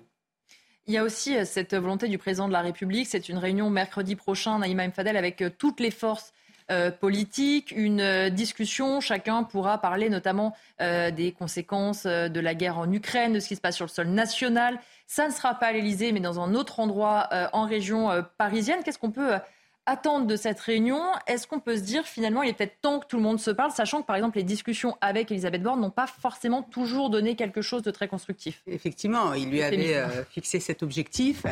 Et donc là, on voit bien qu'il reprend la main et qu'il a une volonté euh, d'agréger les différents partis, notamment ce qu'il appelle les partis euh, républicains, à savoir euh, notamment le, LR, et puis qui en fait Il a, Tout le monde est invité. Hein. Ah, tout le monde est invité. Tout le monde est invité. Jordan Bardella a déjà dit qu'il irait. tout le monde est, invité. C'est très bien parce qu'il faut inviter euh, tout le monde autour des enjeux que, que, que connaît notre pays. Moi, je, vous savez, je, je trouve, hein, alors, euh, le pays va, va pas très bien. Va pas très bien. Et on, on, le sait. Donc pour moi, à un moment qu'il qu'il ait cette volonté euh, de réunir l'ensemble euh, des groupes parlementaires, l'ensemble, pour discuter des enjeux et voir ce qu'il est possible de faire dans un élan national, pourquoi pas. Après, je reste euh, sceptique vu qu'il y a eu le Conseil national de la refondation où malheureusement il y avait aussi. C'est bien de le rappeler de temps en temps. L'idée, euh, et d'ailleurs même le président de la République en a fait au mois de juillet, je crois, le bilan, et il a dit que c'était un bilan très très mitigé. Donc écoutez. Non, par rapport à ce, enfin, ce satisfait ou en tout cas cette, euh, cette façon Emmanuel Macron a de se dire, euh, voilà, finalement, j'ai euh, j'ai fait ce que j'ai pu et je, je serai jugé, etc. etc. moi, je me pose la question quand même par rapport à nos voisins. on a évoqué justement, on a l'impression qu'on fait tout mieux quand ils parlent, mieux que nos voisins. Vous connaissez beaucoup de pays où il y a euh, des émeutes euh, comme ceux qu'on a vécu en début euh, juillet, en Allemagne, en Angleterre. Je ne dis pas qu'il n'y en a pas eu. Hein. En Angleterre, il y a eu des émeutes, mais des, émeutes aussi importantes. Vous connaissez beaucoup de pays où la police est attaquée systématiquement dans, nos voisins. Enfin, je veux dire, il y a quand même des, choses qui se dégradent en France qui n'existent pas en Espagne, qui n'existent pas en Italie, qui n'existent pas en Allemagne. Et, et, on continue à se dire que finalement, on fait mieux que tout le monde. On va continuer à parler euh, politique et notamment transport scolaire parce que nous sommes avec Clément Beaune, le ministre des Transports. Vous êtes en déplacement justement aujourd'hui pour vérifier que tout soit bien prêt pour euh, la rentrée. Merci beaucoup, monsieur le ministre, d'avoir accepté d'être l'invité euh, de CNews. Alors d'abord, première question en lien évidemment avec votre déplacement. Est-ce que tout est prêt en ce qui concerne le transport scolaire? On sait qu'il manque un certain nombre de chauffeurs de bus. Est-ce que chaque élève aura bien son ramassage scolaire à la rentrée? Oui, le ramassage scolaire sera assuré pour tous. Vous avez raison de le préciser parce que c'est une inquiétude qu'il y a chaque année pour les parents, pour les enfants et c'est aussi un des éléments de la rentrée scolaire. Donc c'est important qu'on vérifie avec les régions qui organisent les transports scolaires que tout est prêt. Et je suis aujourd'hui dans une PME. Ce sont beaucoup des PME, voire les très petites entreprises qui se mobilisent avec euh, quelques dizaines de chauffeurs parfois euh, un peu partout en France. Et il y a une très forte mobilisation, même si c'est un secteur en tension de recrutement, pour assurer en effet à chaque élève un transport pour la rentrée. Ensuite, on doit continuer à faciliter les recrutements, à simplifier un certain nombre de procédures, parce que c'est un secteur où il y a, c'est une bonne nouvelle, des recrutements à faire, mais il faut aider ces entreprises à assurer tous les recrutements pour euh, que la situation soit la plus confortable et la moins tendue possible dans les mois qui viennent. Mais à la rentrée, les choses se passeront bien et sont organisées. Si je ne me trompe pas, il y a environ 6 euh, 000 postes qui sont encore euh, vacants. Vous avez déjà euh, augmenté le salaire. Vous avez aussi essayé de proposer des contrats plus stables. Est-ce que ça commence à porter ses fruits ou est-ce qu'il faut faire plus pour tenter justement de combler ces postes qui restent vacants? Oui, en effet, ça commence à produire des résultats. Euh, ça commence à produire des résultats importants puisque l'an dernier, on avait 25% euh, de plus d'emplois vacants non pourvus, donc euh, à la même époque, juste avant la rentrée. là, ça mettait les choses vraiment en risque. On n'est pas dans cette situation cette année, mais il faut continuer les efforts. On a fait des choses très concrètes, très simples. On a abaissé, par exemple, l'âge du permis pour devenir conducteur de transport scolaire, notamment à 18 ans au lieu de 21 ans. On est en train de raccourcir les procédures pour délivrer les titres de permis de conduire les cartes professionnelles, etc., beaucoup plus vite, tout en assurant évidemment l'exigence euh, de sécurité, de professionnalisme. Et puis avec les régions, on essaye encore de faire de la communication, d'expliquer qu'il y a des emplois vacants, que ça peut être des emplois mieux payés, parce que la profession a aussi fait des efforts, qu'il peut y avoir des carrières, que ce sont souvent des entreprises familiales où euh, le dialogue social, le contexte est souvent euh, meilleur que dans de très grandes entreprises. Et donc, voilà, il faut aussi dire que les choses s'améliorent, mais continuer, ne pas relâcher surtout ces efforts pour combler tous les postes vacants dans ce métier en tension. Je voudrais qu'on dise un mot aussi euh, de la canicule. 19 départements sont toujours en vigilance rouge, 37 en vigilance euh, orange. Ça dure hein, depuis un certain temps euh, dans certains départements français. Est-ce que, selon vous, la SNCF, tous les opérateurs de transport ont été à la hauteur pour faire que les usagers ne souffrent pas trop ou un peu moins peut-être de ces températures? Il y a eu une très forte mobilisation. Bien sûr, ça reste difficile quand les températures sont aussi élevées, quand la canicule frappe euh, jusqu'à la moitié du pays, c'est dur. Mais les opérateurs de transport ont été très mobilisés. La SNCF, mais aussi euh, les sociétés d'autoroutes, mais aussi les entreprises de transport comme ici, pour d'abord passer des consignes très simples. On a parfois dit que c'était élémentaire, mais il faut le rappeler, que en effet, la meilleure protection, c'est de s'hydrater régulièrement, de prendre soin des plus fragiles, les enfants, les personnes âgées. Quand on le peut, d'éviter de voyager aux heures les plus chaudes, notamment sur la route, entre 12h et 16h. Mais oui, la SNCF, j'avais renforcé les mesures l'an dernier, c'est bien mobilisé. Je pense à des choses là aussi euh, extrêmement concrètes d'accompagnement. On a distribué euh, des bouteilles d'eau, mis en place plus de fontaines à eau dans les gares concernées par les plus fortes chaleurs. Il y a eu des distributions d'eau à bord quand il y avait euh, besoin, notamment pour les retours de colonies de vacances. Des messages de prévention partout dans les gares, dans les aéroports, même sur les panneaux d'autoroute, sur les aires d'autoroute. Et je le dis aussi, même si la situation s'améliore en fin de semaine. On continuera cette mobilisation parce que euh, ce sera un samedi rouge sur les routes de retour. Des millions de Français vont prendre la route ou prendre le train. Et donc, on reste très vigilant pour assurer euh, aussi leur protection, leur information dans cet épisode de canicule qui, je l'espère, euh, va se terminer rapidement. Vous parlez justement de l'importance des consignes. Votre collègue ministre de la Santé disait que parfois on trouvait ça un peu redondant, mais qu'il était toujours utile de rappeler les bons gestes. On sent que vous êtes sur la même ligne. Même si ça semble être du bon sens, il est important de rappeler les bons gestes aux Français? Mais c'est du bon sens, mais le bon sens peut avoir du bon, si vous me permettez de le dire comme ça. Euh, et vous savez, euh, on a toujours l'une ou l'autre critique. Soit on répète des conseils qui peuvent paraître en effet bien connus ou élémentaires, soit on ne le dit pas, et dans l'un comme dans l'autre cas, on a un reproche. Bon, moi je préfère euh, dire les choses, redire les choses, s'assurer que c'est bien organisé. Hein, c'est pas simplement parler, c'est agir avec ces distributions d'eau, avec l'organisation sur les aires d'autoroute, là aussi d'activités pour les enfants, pour qu'on puisse rester un peu aux heures les plus chaudes de la journée. C'est de l'information sur les heures chaudes, sur les jours de canicule, sur les départements qui sont en orange ou en rouge. Ça, je crois, et on l'assume, que c'est la responsabilité des pouvoirs publics dans ces moments difficiles, parce qu'on l'a vu à d'autres occasions, quand on ne prend pas assez de précautions, eh bien, on a des risques pour la santé publique. Une dernière question à propos euh, des trottinettes, puisque ça sera fini euh, des trottinettes en libre service le 1er septembre à Paris. Est-ce que c'est une bonne nouvelle? Selon vous, est-ce que ça prive certains usagers d'un moyen de transport plus écolo que la voiture? Oui, moi je le regrette parce que c'est une solution de transport. Il n'y a pas que Paris en France. Euh, il y a beaucoup de villes, quelles que soient d'ailleurs les sensibilités politiques, qui ont développé des trottinettes en libre service. C'est pas la panacée, mais c'est un mode de transport, notamment pour les femmes qui euh, craignent de rentrer euh, dans les transports publics le soir, de pouvoir avoir une solution simple, complémentaire. C'est un mode de transport qui peut être régulé et qui doit l'être. J'ai pris des mesures, elles seront effectives dans quelques jours sur le relèvement de l'âge pour utiliser les trottinettes à 14 ans, comme pour les scooters, sur les sanctions beaucoup plus fermes quand on est à deux sur une trottinette, quand on téléphone, c'est dangereux.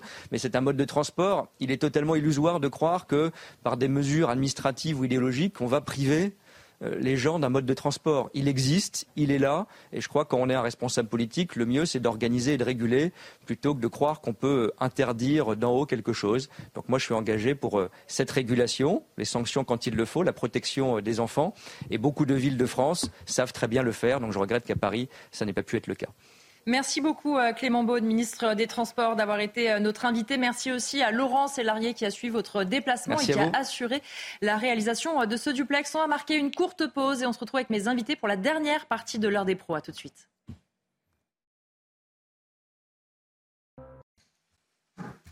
De retour pour la dernière partie euh, de l'heure des pros, on va regarder ensemble quelques euh, extraits de l'interview de Nicolas Sarkozy qui était l'invité hier de nos confrères euh, de TF1. Il est revenu lui aussi justement sur les émeutes. Écoutez ce qu'il disait. Il y a une bavure. Il faut la sanctionner. Mais que la police utilise la force lorsqu'elle est attaquée comme elle est attaquée, y compris dans le drame qui a emporté la vie de ce jeune homme, et naturellement tout le monde est désolé. Mais quand vous êtes un contrôle de police, qu'à deux reprises on vous demande de vous arrêter, vous devez vous arrêter. C'est ce qu'on appelle l'autorité. Abdoulaye Kanté dit aussi plus loin que ce n'est pas qu'une question de moyens parce qu'un refus d'obtempérer, finalement, qu'il y ait euh, huit policiers ou un seul, ça ne changera rien. Est-ce que vous êtes d'accord avec euh, l'analyse de l'ancien chef de l'État? Je pense que c'est une question de bon sens, en fait. Mmh. C'est que quand les forces de l'ordre, quelles qu'ils soient, police ou gendarmerie, vous donnent comme injonction de vous arrêter, vous vous arrêtez. C'est ça en fait le truc. Vous oui, normalement. Enfin, mais normalement, mais ce normalement pose problème apparemment dans la tête de certains. c'est qu'on va justement faire une espèce d'inversion des valeurs, à dire qu'il faut changer les méthodes d'action des policiers, etc. Et tout. Quand un policier, je le redis encore fermement ici, quand un policier commet une erreur, il est sanctionné. il faut arrêter de faire croire qu'il euh, y a une forme d'impunité au niveau de la police. Ce n'est pas vrai. Ce n'est absolument pas vrai. C'est mensonger même de faire, de, diffuser ce genre de message. Tous les jours, nous avons des collègues. Je peux, dire que, je peux vous dire que nous sommes l'une des institutions les plus contrôlées de toutes les institutions. Vous savez que la, euh, police française était le, premier organe de l'État à, être doté d'un code de déontologie. Citez-moi une autre euh, institution qui, s'est dotée d'un code de déontologie. Donc, évidemment, euh, quand il le dit que oui, que c'est une question de bon sens, ça ne n'enlève pas en rien le drame qui s'est passé à Nanterre. Évidemment, c'est quelque chose de dramatique. Je peux vous dire que ce collègue-là, encore aujourd'hui, s'il pouvait revenir en arrière, mais il serait revenu en arrière. Mais pour autant, la base, c'est quoi? C'est que essayer d'expliquer aux gens que quand vous êtes, les policiers ou les gendarmes vous donnent la conviction, euh, l'injonction de vous arrêter, arrêtez-vous. C'est tout. Raphaël. Euh, non, ce qui est intéressant dans ce que dit Nicolas Sarkozy, c'est qu'il y a deux choses. La première chose, c'est qu'il est toujours dans la défense de son bilan. C'est-à-dire qu'au moment où on lui reproche euh, finalement d'avoir supprimé, non remplacé un fonctionnaire sur deux, il explique que euh, s'il y a une autorité euh, et qu'elle s'impose, il n'y a pas besoin de huit fonctionnaires quand un seul suffit. Mais cette question, et là où il a raison, en tout cas d'un point de vue philosophique, c'est que cette question de l'autorité, elle est fondamentale aujourd'hui. Euh, si aujourd'hui on est euh, obligé de renforcer, de créer, je ne sais plus, ces 200 euh, escadrons de, gendarmes supplémentaires, c'est parce que l'autorité n'est plus présente enfin, n'est reconnue nulle part. on est dans une société où il y a une déliquescence de l'autorité, remplacée par une sorte d'autoritarisme parfois. Et, en fait, ça suppose, dans ce contexte, des moyens supplémentaires. Dans une société idéale, euh, on n'aurait pas besoin d'autant de forces de l'ordre, on n'aurait pas besoin euh, de la vidéosurveillance, il y a plein de choses dont on pourrait se passer, mais l'ensauvagement de la société fait qu'aujourd'hui, euh, on, en est réduit à, devoir accélérer sur, les moyens. Une autre citation, en tout cas un autre extrait de l'interview du président Nicolas Sarkozy quand on l'interroge sur l'immigration. Écoutez sa réponse. La crise migratoire n'a pas commencé. Le pire est à venir. Nous devons aider au développement de l'Afrique. Nous devons renforcer nos liens avec l'Afrique. Et l'immigration ne peut pas continuer comme cela. Il faut de toute urgence installer des centres de traitement dans les pays africains mhm. des demandes et tout étranger qui a franchi sans avoir un dossier en ordre la Méditerranée sera renvoyé chez lui. Régis Le Sommier, il a raison, la crise migratoire n'a pas commencé Moi, je pense qu'il se base sur les statistiques d'augmentation de la population en Afrique. Et il a entièrement raison là-dessus. Il a entièrement raison sur le fait aussi qu'il faudrait filtrer euh, les migrants avant qu'ils s'en aillent, ne serait-ce que pour éviter euh, d'abord euh, qu'ils arrivent chez nous et qu'on n'ait rien à leur proposer, mais aussi qu'ils prennent des risques absolument fous pour traverser le désert libyen et ensuite traverser la Méditerranée. Chaque année, il y en a des milliers euh, qui meurent. Et que aussi, je pense qu'il il a raison aussi sur une autre, une autre dimension, c'est la question de l'aide à l'Afrique et la question du développement de l'Afrique. Parce que le problème de cette migration, elle n'est pas elle n'est pas qu'africaine, hein, elle vient aussi euh, d'Afghanistan, du Kurdistan, euh, de plein du Moyen-Orient. Euh, elle est en fait due à l'attractivité de l'Europe. Il faut rendre l'Europe moins attractive. Il faut en faire en sorte que ces migrants ne se disent pas l'Eldorado, il est là-bas, il n'est pas chez nous. Je veux quitter mon pays quoi qu'il en coûte, quoi qu'il m'arrive, je vais y aller à pied, je vais traverser et je vais prendre des risques fous pour joindre cette Europe et en particulier l'Angleterre qui pose toujours problème à cause de cette attractivité particulière qu'a ce pays. La plupart des migrants, euh, souvent, ne veulent pas rester chez nous, ils veulent traverser la Manche et ensuite se retrouver en Angleterre. Je crois que c'est ça. ce défi-là on arrivera à, y répondre et il est fondamental pour nos sociétés, il est fondamental pour nos identités, il est fondamental pour l'Europe en tant que telle. On ne peut pas se laisser submerger par des vagues migratoires. Il faut qu'on résiste et il faut qu'on soit, qu'on aide ces pays pour pouvoir justement euh, qu'il y ait un équilibre qui se crée. Parce que là, euh, c'est un déséquilibre total. Ça existe dans d'autres pays, ça existe aux États-Unis avec l'Amérique du Sud, mais c'est en tout cas quelque chose sur lequel il va falloir réfléchir très sérieusement. C'est notre avenir qui est en jeu et l'avenir de ces pays. Je voyais acquiescer, euh, Naïm Fadel, quand vous entendiez euh, l'ancien chef de l'État justement parler aussi de l'importance euh, de l'aide au développement de l'Afrique. Ah, bien sûr, d'ailleurs, euh, l'aide au développement, elle est très très importante euh, envers l'Afrique. Simplement, euh, je ne pense pas qu'elle soit vraiment contrôlée, cette aide. Est-ce qu'elle va vraiment aux populations dans, dans Comment ce pays et Oui, voilà, c'est l'utilisation ici, effectivement. Et encore une fois, il faut revoir notre rapport à ces pays-là en conditionnant justement cette aide et sans avoir encore une fois la main qui trompe. C'est toute la, la, question. On est vraiment dans, toujours dans cette espèce de posture de culpabilité qui fait qu'en vérité, on ne regarde pas les choses comme il faudrait. Et puis, euh, pour rejoindre ce qu'a dit Régis, moi, je pensais aussi à l'appel d'air formidable qu'est euh, toute cette directive européenne qui fait qu'aujourd'hui, bah, clairement, les gens ont le droit d'entrer, de s'installer. Et qu'à partir du moment où ils entrent et s'installent, ce n'est pas illégal. Donc vous voyez, c'est toute cette ambiguïté. Et que dans le cadre de l'entrée et de l'installation, ça entraîne tous les droits. Ils ont des droits exactement comme les citoyens dans, euh, dans notre pays. Donc c'est ça la difficulté euh, aussi. Et puis aussi la suppression, encore une fois, du délit de clandestinité.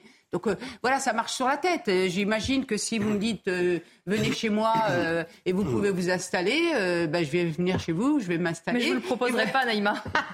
et vous aurez du mal à me faire partir parce que je dirais, ben, vous me donnez ce droit-là d'entrer de, et de m'installer. Donc et en plus, le pire, enfin vraiment, ce qui, ce qui est, euh, c'est inhumain en fait. Parce que nous n'avons pas, encore une fois, la capacité de regarder sous le périph', regarder ces tentes, regarder cet état d'indignité dans lequel on met les, les, gens, et effectivement les gens qui meurent. Donc moi, je me pose la question, est-ce que nous ne sommes pas aussi responsables de toutes ces personnes qui meurent en voulant venir? Philippe David. ce qui est quand même d'assez surprenant, c'est que un euh, certain Nicolas Sarkozy, il a bien été ministre de l'Intérieur et président non, de la Non, je crois que c'est pas le même. Parce que je rappelle une chose quand même, c'est quand même lui qui a supprimé la double peine. Il n'est pas revenu sur le regroupement familial. Et en validant le traité de Lisbonne, il a mis la France encore plus contre l'avis des Français après le référendum de 2005. Il a mis la France encore plus sous la coupe des traités européens qui font, qui font la fin du délit de clandestinité, etc. Donc, vous savez, la formule de Bossuet, Dieu se rit de ceux qui chérissent les causes, hein, je ne l'ai plus en, tête intégralement, mais là, c'est la preuve absolue. Donc, pourquoi n'a-t-il pas fait, euh, ne serait-ce que ces mesures lorsqu'il était au pouvoir? Pour terminer, Raphaël Saint-Yves, vous vouliez intervenir? Euh, oui, je voulais revenir sur euh, l'aide au développement à l'Afrique. C'est comme j'ai l'impression qu'on paye deux fois. C'est-à-dire qu'en fait, on ne fait pas rien, mais on ne mm. fait pas bien.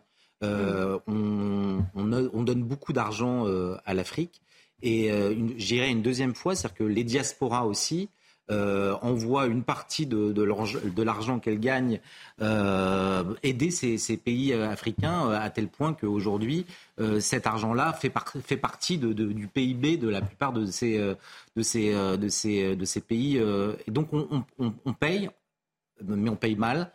Sans que l'argent soit fléché, sans qu'il arrive au bon endroit. pensez au plan Borloo sur l'électrification de l'Afrique. Euh, où on en est aujourd'hui, je pense que c'est toujours au point mort. Il y a des choses à faire, mais aujourd'hui, il y a plein de choses qui, ne sont pas faites correctement. On va changer de sujet euh, et parler euh, d'une expulsion. C'est un individu et sa famille qui ont été expulsés de leur logement à Deuil-la-Barre en région parisienne parce qu'ils avaient pillé lors des émeutes liées à la mort de Naël. C'est une annonce qui a été faite sur Twitter par la préfecture du Val d'Oise. L'ensemble des occupants de l'appartement ont dû quitter les lieux hier. Regardez ce récit, il est signé Léo Marcheguet et Marine Sabourin. Ce jeune et sa famille quittent définitivement leur logement social de Deuil-la-Barre hier après-midi, le tout sous le regard d'agents des polices nationales et municipales. Le 4 juillet dernier, cet individu a été condamné à 12 mois d'emprisonnement pour avoir pillé plusieurs commerces de cette ville du Val d'Oise lors des émeutes liées à la mort de Naël. Ce magasin alimentaire avait été attaqué dans la nuit du 29 au 30 juin, tout comme la boutique d'un opticien où plusieurs centaines de paires avaient été volées. Tous ont été jugés en comparution immédiate au tribunal correctionnel de Pontoise selon nos confrères du Parisien. Cette décision est jugée satisfaisante par les habitants. Ce monsieur, ben, il a fait une grosse bêtise, il doit quand même payer euh, parce que le, pauvre opticien, lui, il est pour rien et puis il subit et puis il va avoir des problèmes. Donc pourquoi pas lui après tout hein. Et puis il n'a pas à faire ça, c'est tout. Celui qui casse doit payer. Moi, je trouve que c'est tout à fait normal que ce gars-là soit expulsé et compagnie. Pour moi, il n'y a pas d'autre alternative. Depuis 2018, un partenariat a été instauré entre la préfecture du Val d'Oise et les bailleurs sociaux du département pour faire face aux incivilités dans les quartiers. On le voit, Abdoulaye Kandé, ça ne rigole pas, la décision, euh, elle est prise. Des policiers sont là pour vérifier qu'ils quittent bien le logement. Est-ce qu'on devrait voir plus souvent ce genre de situation? C'est le principe euh, casseur-payeur. Ils ont euh, pillé, ils sont coupables, et bien donc, logiquement, ils perdent leur logement. Mais je vais faire plus simple. En fait, justice a été rendue. Mhm. La justice a fonctionné. C'est ce qu'on demande, en fait. C'est ce que tout le monde attend. Je pense que quand vous avez des actions comme ça, quand on voit que les, émeutes, les, pillages ont, on va dire, mis euh, dans la difficulté euh, les commerçants et même des personnes qui n'avaient rien à voir, ça a coûté des milliards. Et à un moment donné, il faut aussi que la justice fonctionne. Et là, euh, on doit se satisfaire du fonctionnement de la justice qui punit, comme il se doit, des personnes qui ont cassé, volé. Et c'est ça, en fait, qui est attendu par bon nombre de Français. Et quand vous, vous interrogez la plupart des personnes, quand vous faites vos micro-trottoirs ou même d'autres, ben, évidemment, c'est une question de bon sens. C'est vrai que quand euh, c'est à ce moment-là que l'autorité arrivera à se faire respecter, que quand elle appliquera, euh, on va dire, euh, les lois. C'est ça, en fait, ce que les gens attendent. Et je pense qu'aujourd'hui, le fait que cette personne soit expulsée avant même qu'on en arrive à cette décision de justice, je pense aussi que c'est peut-être quelqu'un qui était bien connu, qui n'était pas son premier fait et tout. Donc là, c'est un résultat qui, sur lequel on doit se satisfaire, mais il faut que ça soit dans la continuité. Oui, une petite remarque, c'est que euh, je, suis d'accord avec ce que, ce que vous avez pu dire, euh, mais on note qu'il y a un certain nombre de préfets qui, dans la, dans la période, se distinguent. En l'occurrence, ce préfet qui prend cette décision euh, de mettre en application ce qui a été convenu dans les accords entre Bayer et la, préfecture euh, et, d'aller jusqu'au bout de, cette logique, euh, en fait, c'est faire respecter, c'est faire respecter l'état de droit, c'est faire respecter la France que de prendre ce genre de décision. c'est respecter les Français qui, par ailleurs, travaillent dur sans parfois avoir accès à ce, ce genre de logement que de voir ceux qui commettent des, méfaits, des forfaits, euh, euh virés de, ces logements. C'est une logique. Et donc, ce préfet, de même que on pense aussi à Hugues euh, euh, dans, dans l'Hérault, il y a des préfets à poigne et qui vont permettre peut-être le rétablissement de l'autorité de l'État. Et justement, cette association entre les préfectures et les certains bailleurs aussi montre aussi que ces personnes qui euh, sont des Français qui sont issus de l'immigration, sont demandeurs aussi de ces genres d'actions parce que bah, ce, sont les premiers, ce sont les premiers, hein, j'ai envie de vous dire, à être les otages mmh. euh, de ces personnes qui poussent leur quotidien. On voit l'exemple dans, dans certains halls d'immeubles qui sont gangrénés par euh, des fois des, incivilités ou des odeurs d'urine ou, des, mmh. bah, des, trafics. Donc ce sont ces personnes qui se lèvent à 5 heures du matin, qui sont ces, j'ai envie de vous dire, ces Français de la première heure, cette France qui se lève tôt le matin, qui, on va dire, est justement emmerdée par ces personnes-là. Et il faut se satisfaire encore une fois de, cette, de ce courage qu'a eu ce préfet euh, en ayant une association avec les bailleurs pour leur dire écoutez, remenez-moi des problèmes, remontez-moi cela et nous allons agir, l'autorité de l'État. Régis Le Sommier. Pour compléter, moi je dirais que c'est, il faut qu'il y ait un déclic, c'est-à-dire que euh, cette décision-là, il ne faut pas qu'elle soit unique, faut que d'autres personnes aussi la subissent, et que euh, finalement on, on rétablisse par rapport aux délinquants une forme de, de, de supériorité de l'autorité. C'est-à-dire que le délinquant se dise ça va me coûter quelque chose parce que ça va me coûter mon logement. Mhm. Euh, et quelque part, euh, c'est pas rien. Euh, après, il peut toujours dire oui, je peux aller côté chez un autre, etc. Mais c'est quand même voilà. Si il sait que euh, il, il, il, participe à une nuit d'émeute, il casse, des, il pille des magasins. Il y a cette sanction qui est possible d'être expulsé de son logement social. Eh bien, peut-être que ou qu'elle est appliquée systématiquement. C'est-à-dire, on se rend compte que dans, dans plusieurs cas, eh bien, le, fait, là, il y aura peut-être un rétablissement du bâton qu'on ne, voyait pas jusqu'à présent, puisque soit comment la personne était mineure et dans ce cas-là elle avait rien ou quasiment. On, est dans une disproportion, c'est-à-dire qu'aujourd'hui commettre un forfait n'est pas sanctionné ou est peu sanctionné. Ces exceptions-là, en tout cas, on espère qu'elles vont redevenir la règle, parce que euh, vous savez, on parlait de l'autorité tout à l'heure, mais euh, le policier, le, le refus d'obtempérer, mais je sais pas, moi, il me semble quand même que quand on était plus jeune, je vais pas euh, faire jouer au, euh, revenir à des, mais euh, c'était instinctif. quand on me disait, bah oui, il y a un policier qui arrive, qui, qui, qui siffle, bon, bah, on s'arrête, on se gare, et puis bah tant pis, on a fait une connerie. Mais voilà. après c'est fini. Et, aujourd'hui, on a l'impression que ce principe-là de s'arrêter parce que le policier vous le demande est remis en cause on marche sur la tête. Ça veut dire que tout ça, c'est des principes vitaux pour l'organisation d'une société. Si ça n'existe plus, on n'a plus de, de, de, structure commune. Exactement. C'est Naïm Fadel, ce qui est important euh, aussi, comme on le disait, c'est à la fois évidemment que justice passe et aussi ce côté, comme le disait Régis, qui se rend compte qu'ils peuvent perdre leur, logement, des aides, ou qu'en tout cas leur quotidien véritablement est modifié. Effectivement, l'épée Damoclès, parce que euh, sur les quartiers, effectivement, on les connaît, les familles aussi qui posent problème, qui empoisonnent la vie de tout un quartier, et souvent c'est quelques, euh, quelques familles, mais il y a l'impunité. Je peux vous dire que même quand vous vous adressez aux bailleurs sociaux, c'est très difficile, parce que souvent ils ne réagissent pas. Les gardiens, quand il y a des gardiens, il faut voir les menaces qu'ils ont au quotidien. ils ont tellement peur qu'ils ne vont pas dénoncer euh, une ou deux familles de peur. Qui... on ne dit plus rien, et puis on fait profil bas, et on n'ose plus regarder, parce que si on regarde quelqu'un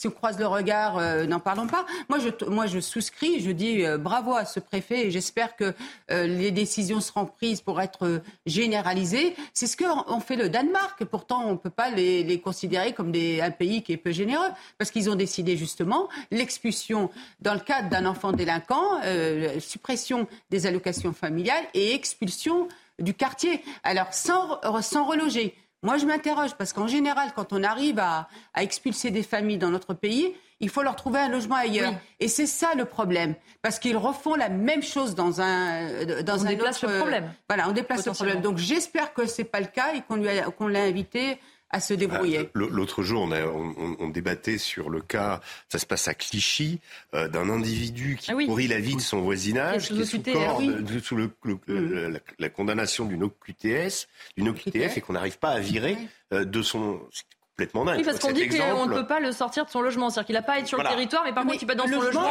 Pas lui. En, fait, oui, en plus, c'est pas lui le locataire C'est une histoire d'héritage un peu longue. Euh, oui, enfin l'histoire est ah compliquée, mais on, on, marche sur la tête. De ce que voilà, on est dans un, dans un cas où un individu qui ne devrait pas être là pourrit la vie de tout un immeuble. Mais quand on parlait de l'autorité de l'État, Régis avait raison. Ça, c'est de l'autorité de l'État, mais quand il y a eu des problèmes avec des squatteurs, vous savez, des affaires mm. qui ont fait beaucoup parler dans les médias, tous les avocats en droit euh, de l'immobilier, etc., on il y a des préfets qui n'envoient jamais la force publique pour expulser les squatteurs et les propriétaires n'ont que leurs yeux pour pleurer. C'est une réalité. Les préfets, faut-il le rappeler, ils sont théoriquement le bras armé de l'État dans chaque département. Et écoutez, c'est là où on voit qu'on peut avoir du courage politique et dire aux préfets qui n'envoient pas la force publique pour expulser les squatteurs qu'ils pourraient parfaitement se retrouver, je sais pas moi, euh, sous-préfet aux îles Kerguelen. Euh, c'est pas franchement une promotion, et puis il n'y a pas beaucoup de monde. Mais je pense que là, on verrait qu'on a des gens qui ont du courage politique. C'est un manque de courage euh, politique, selon vous, Naïm Fadel, aussi peut-être une peur de certains préfets de dire j'ai pas forcément envie de m'attaquer euh, à ces familles, j'ai pas envie de les déloger parce que j'ai pas envie qu'on s'en prenne à moi derrière. On l'entend ça aussi parfois, des élus, des préfets qui hésitent à bouger. Oui, normalement, euh, c'est, j'allais dire, c'est les deux jambes. C'est le, mmh. le, préfet avec, euh, j'allais même dire, euh, si je peux inventer une troisième jambe, c'est le préfet, les, les, bailleurs et le maire de la ville euh, mmh. concernée. Et le problème, c'est qu'il faut qu'ils soient d'accord. Et moi, je, je l'ai trop vu. C'est-à-dire que souvent, ça penche par euh, dans, dans, le pas de vague, justement. Parce qu'il y a aussi tout un écosystème que parfois, il faut aussi garantir. Après, les préfets, vous savez, les préfets, ils dépendent des ordres du ministère de l'Intérieur. Pour être clair, si le ministère de l'Intérieur donne l'ordre que dorénavant, toute famille délinquante ou d'enfants délinquants soit expulsée, et encore une fois, sans être logée, parce que le logement social, il faut le rappeler, c'est la contribution, parce que ces familles-là payent peu, parce que c'est la contribution de, tous. Hein. Donc, il n'a pas à en bénéficier. Donc, si l'ordre est donné, vous allez voir, on va arriver, comme disait tout à l'heure Régis, l'autorité, elle, suppose à un moment un effet euh, euh, domino dans le cadre de quelque chose qui est vertueux. Vous voyez, d'inverser, c'est à un moment, eh bien, on décide de dissuader, on décide avec fermeté de poser aussi l'autorité de notre police sans tergiverser, et je dirais même en condamnant aussi les, élus de la République qui se permettent de s'attaquer à notre mm. police, vous allez voir qu'on va petit à petit arriver à vraiment retrouver cette autorité et cet état de droit qui aujourd'hui, malheureusement, euh, nous inquiète dans sa dimension. Et pour faire très vite, je pense que, comme le disait le président juste après les émeutes, il expliquait qu'il fallait remettre, on va dire, la responsabilité parentale au cœur des choses. C'est qu'on parle là vraiment de côté préfet, police, etc. Mais ce qu'il y a vraiment, j'ai envie de dire, au-dessus de tout ça, c'est que mm. ce sont les parents qui, euh, comme vous avez dit tout à l'heure, de, ce qu'on appelle l'épée de Damoclès, c'est qu'il faut qu'il y ait cette responsabilité. C'est que si vous n'avez pas cette capacité à pouvoir gérer vos enfants, n'oubliez pas que derrière, vous avez, des, vous avez certes des droits, mais vous avez surtout et surtout des devoirs. Merci beaucoup à tous les cinq d'avoir été euh, mes invités. Merci, à toute l'équipe qui m'a aidé à préparer l'émission. Samuel Vasselin, Théo Grévin, Henri de Mérindol à la réalisation, Alice à la vision et au son Titouan et Zaven. Évidemment, tout de suite, l'actualité et les débats continuent sur CNews. Vous retrouvez Thierry Cabane pour Midi News et moi je vous retrouve pour l'heure des Pro 2 à 20h.